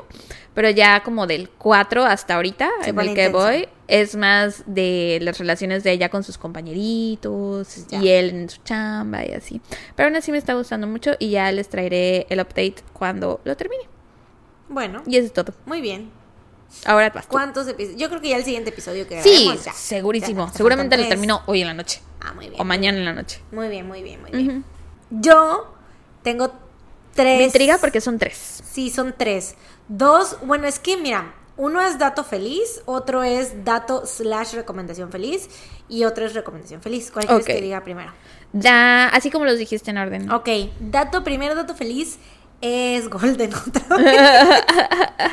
es que, güey, no puede, no puede no ser porque todas las semanas pasan cosas, güey. Estoy muy orgullosa de Jungkookito, de verdad estoy mamadísima. O sea, de verdad ese álbum es buenísimo, güey. O sea, su gusto es impecable, ya lo he dicho muchas veces, pero ni modo. Toca soportar. Güey, las presentaciones que ha tenido, güey, me han destrozado la cuca, güey, de verdad. ¡Lol! O sea, he estado. Me he puesto muy malita. O sea, y aparte de que orgullosa y todo, pero es que lo amo mucho, güey. Y ha sido la verga, neta. Neta ha sido la verga en todo. Eh, la que tuvo en Jimmy Fallon, primero, o sea, me gustó mucho como la entrevista, ¿no? Y todo. O sea, es que siempre es como divertidillo con Ajá. Jimmy Fallon. Este, y la presentación estuvo buenísima. Luego, la presentación que tuvo en el Times, Times Square. güey. No mames, qué pedo, güey. Aparte, yo no me esperaba porque ya lo habían anunciado desde hace mucho, pero decía solo evento especial. O sea, Ajá. estaba en, en la lista de, de la agenda. El schedule. En la agenda, ajá. Entonces, este, decía solo evento especial. Yo, obviamente, se sabía que iba a ser como un tipo conciertillo o algo. No, no conciertillo, pero presentación, ¿no? En algún lado. Pero, güey, yo no me esperaba que fuera a cantar Yes or... A cantar... A A cantar. cantar Yes or No. Yes or no. Que es de mis favoritas. weren't expecting I that. wasn't expecting that. Y también Please Don't Change. O sea, yo pensaba que ya cuando se anunció, porque se anunció con un, un- como un día antes, güey, de que fuera, este... Entonces yo dije, y porque también tuvo una presentación en, en el Today Show, creo es, no sé, la que fue súper sí. tempranito, ajá. Sí, es del today. Y ahí, pues hizo eh, eh, Standing Next to You, Standing 3D Next y You. Seven, que son las tres que, pues, obviamente está presentando Los singles. siempre. Los singles, ajá. Y entonces yo pensé que en la de Times Square, pues dije, ay, pues va a presentar las mismas, ¿no? Güey, tras Yes or No, tras Please Don't Change, güey, no mames. O sea, obviamente se me pasó todo súper rápido porque no duró ni media hora, güey, fueron como 25 minutos, creo. Pero estuvo perrísimo, güey. Estuvo perrísimo, perrísimo. De verdad es el mejor, mi hombre. Pero bueno, ese es un, un dato feliz que obviamente va a continuar durante todo noviembre porque Jungkook va a seguir con la promoción del álbum y sigue todavía haciendo cosas y así. Me, han- ya ha estado sacando, güey, que la versión coreografía, que el dance practice, que no sé Ajá, qué. ajá. Entonces, todos los, me siento muy bien alimentada, la verdad. es muy bello, güey. O sea, es que aparte fui la última. Sí. Las Jungkook Bias fuimos, somos las últimas en estar viviendo todo esto. Ay, aparte, güey, ya me van a llegar mis álbumes. Ay, sí es cierto. Ya me van a llegar mis Golden. Pedí, bueno, cuatro de los seis que pedí. Ajá. Porque pedí seis álbums. Eh, pedí el set de Weavers, entonces es el que me va a llegar ahorita esta semana. Y después este, también pedí un álbum japonés y uno que trae de la PBC, entonces esos me van a llegar después. Pero ahorita estoy muy emocionada porque esta semana ya me llega Ay, qué el padre. set. Sí, estoy muy feliz. Y a ver qué. Porque aparte, güey, o sea, es obvio que sí voy a juntar por lo menos las cuatro PCs que son de las del álbum. Obviamente, pues sí las voy a tener, güey, porque aunque no me salga, aunque me salgan repetidas, las puedo cambiar. Claro. Entonces, pues sí las voy a tener. O comprar otra. las vi que estaban en 70 baros, güey. Te dije que no están tan caras También cuando súper sus álbumes. Sí, sí, sí. Obviamente los, los pops, eso sí. Ah, claro. Son un chingo, güey, y pues ya, ni modo. Pero bueno, ese es mi primer dato feliz. Ahora va El mitad y mitad, ¿no? Dato slash recomendación feliz es que mis Stray Kids hicieron comeback también. Apenas lo hicieron este jueves, que yo estaba bien atacada porque, güey, o sea, no tengo ni... ¿Cuánto tiene que salió Golden, güey? Una semana. ¡A la una semana apenas! Tiene una semana, güey. Salió el primero, el 2 de noviembre, güey. Estamos a 11, güey. Tiene ¡Ala, una semana. siento que ha pasado más tiempo. No, güey, salió una semana. Entonces, solo tuve una semana de disfrutar Golden solito, güey, ¿sabes? O sea, como que Golden 24-7. Porque ahora, obviamente, también voy a escuchar el, mucho el álbum de Stray Kids. Ya lo escuché completo. Es, eh, se llama Rockstar, el álbum. Eh, y la canción principal se llama La La La La. Y está muy chida. Muy chida. Y está muy chido el álbum. Y los amo mucho, güey, ¿no sabes? Es que, güey, yo no entiendo cómo es que puede caber tanto talento en esos, en esos batillos, güey. en esos enanos. LOL. O sea, en esos cuerpitos tan chiquitos. no, pero, o sea, es que de verdad los, los respeto muchísimo, güey. De verdad, no sabes. Le estaba yo contando a Sara que cada que los Stray Kids hacen comeback, sacan un video que se llama Intro a y el nombre del álbum, ¿no? Entonces, como para los que no sepan, que no sean K-popers o que igual son K-popers, pero igual y no les gustan o no conocen a los Stray Kids, ellos pues hacen toda su música y así, ¿no? También como los BTS, pero ellos, este, pues tienen como un grupo de productores dentro del grupo. Y también, o sea, los demás miembros también se involucran muchísimo en la creación de las canciones, ¿no? Por ejemplo, ahorita en este álbum Hyunjin tiene una, o sea, escribió una canción y él también fue como, pues, productor, o sea, como que hizo, eh, pues, dirigió la canción, por así decirlo, ¿no? De cómo quería que saliera y así, ¿no? Entonces, pues sí, cada que, que, que, hacen comeback sacan este, este como tipo mini documental explicando como cómo fue el proceso de cada canción y como el significado, porque pues como ellos escriben todas las letras, es como de, pues dicen, pues explican cada sentimiento, lo que sentían cuando escribieron la rola, el por qué escribieron la rola así, no sé qué. Y hay una que me gusta muchísimo, que se las quiero recomendar mucho, o sea, que les quiero recomendar que le pongan atención a la, a la letra, o sea, que la vean, la busquen. Eh, se llama Complex. Esa la hizo Changbin. Y esa canción es sobre eh, como... O sea, eso, tú sabes que a los Stray Kids les mama hacer juegos de palabras, güey. O sea, ordinary, no easy, así, ¿no? Entonces, complex es un juego de palabras de, bueno, como una palabra junta de complex, como complejo, y flex de como flexing, ¿no? Entonces es complex, ¿no? En vez de complex, complex. De que, y esa rola habla sobre las que tus debilidades te hacen fuerte y que tus eh, errores pues te hacen humano y te hacen como... O sea, que todas las cosas por las que tú crees que, que, te hacen débil, pues realmente son fortalezas y es lo que te hace único y que... Y habla de eso, como de flexear tus complejos, ¿no? O sea, de decir así de que, güey, yo voy a... O sea, mis debilidades, o sea, voy a como a eh, pues sí, a presumir todas mis cosas porque esto es lo que me hace ser yo y bla, bla, bla. Entonces siento que para las personas que tenemos pedos de autoestima y de confianza en, nosotros mismos, eh, es una rola muy, muy chida y porque aparte está, o sea, está como muy movidona y el coro está muy chido, entonces es como que siento que pues está muy para levantarte la autoestima y para levantarte el ánimo y así. Entonces, escúchenla y vean la letra y así. Esa, esa rola me gusta mucho, pero todas me gustaron, güey. Neta, todas, güey. Todas le decía yo también a Sara que fácil. Hay una, una que se llama la primera, que es Megaverse. Esa también podría ser title track, güey. Complex también podría ser title track, güey. O sea, y ahí tienen unas que son como más. Em, leves. Bueno, Blind Spot es una que me gusta mucho porque el Chan hace una puta nota alta, güey. Yo cuando la escuché, porque la escuché con Tania, ¿no? Y, güey, nos volteamos a ver así impactadas de que... Y le regresamos porque dije, güey, ¿quién, er, quién, es, ¿quién es? y mi primer instinto, porque como es una nota muy alta y muy y larga, o sea, como que es de ese tipo de notas que se van construyendo, que es como de... Na, na, na, así. Ajá. Y mi primer instinto fue como de, güey, ¿quién es? ¿Es alguien o es Sungmin, no? Que son los vocalistas. Y me dice, Tania, me dice, no, güey, te me hace que no es ninguno de ellos. Entonces le, le, regresamos en ese momento y ahí a la segunda escuchada me di cuenta que era Chan, güey, y me, se me cayeron los calzones, güey. LOL. Fue de, no mames, qué pedo, güey. Y como que en este álbum está, en todas las canciones, como que sí, eh, él eh, está como pues más presente vocalmente, por así decirlo, ¿no? O sea, como que explotó más su lado de vocalista. Ya. Eh, porque casi siempre es más como rapear, ¿no? Pero sí explotó como más lado de vocalista y bueno, más, de mega más. Y bueno, esa. Y las otras dos que se llaman, la otra, la de Hyunjin es la de Cover Me. Y hay otra que se llama Live. Esas dos están como más tranquilonas, pero igual me encanta. O sea, neta, no hubo ninguna rola del álbum que dijera yo, ay. O sea, todas me super mega mamaron, igual que Golden. O sea, de verdad es Qué, qué buena música, güey, qué buena música, de verdad. Ganó, ganó la música. LOL. Este mes. la verdad. Pero bueno, ese es mi dato feliz slash recomendación. Amo los Stray Kids Forever and Ever. Y recomendación ya para todo público. Ay, sí, no para el grupo, no para el público K-Popper. Vi una miniserie en Netflix que se llama All the Lights, All the Light We Cannot See. Toda la luz que no podemos ver es sobre la Segunda Guerra Mundial. Es una miniserie de cuatro episodios nomás. Sale Mark Ruffalo. La chica que sale es una chica como nueva. eh, o sea, que es como nueva actriz. Y sale el chico de Dark, Mm. uno de los chicos de Dark. Y sale, ¿quién más? ¿Quién más sale? Margaret- Ah, sale Hugh Laurie, el Doctor House. Claro. Sí. Y está- Mejor conocido por su papel en Los 101 Dálmatas. Claro. Y en Stuart Little. ¿Quién es en Stuart Little? ¿El papá? ¿El papá? ¿A poco? Sí, es el papá en Stuart No Little. sabía eso. Sí, güey. Es que lo conozco por 101 Por Dálmatas. 101 Dálmatas. Pero bueno, Doctor House.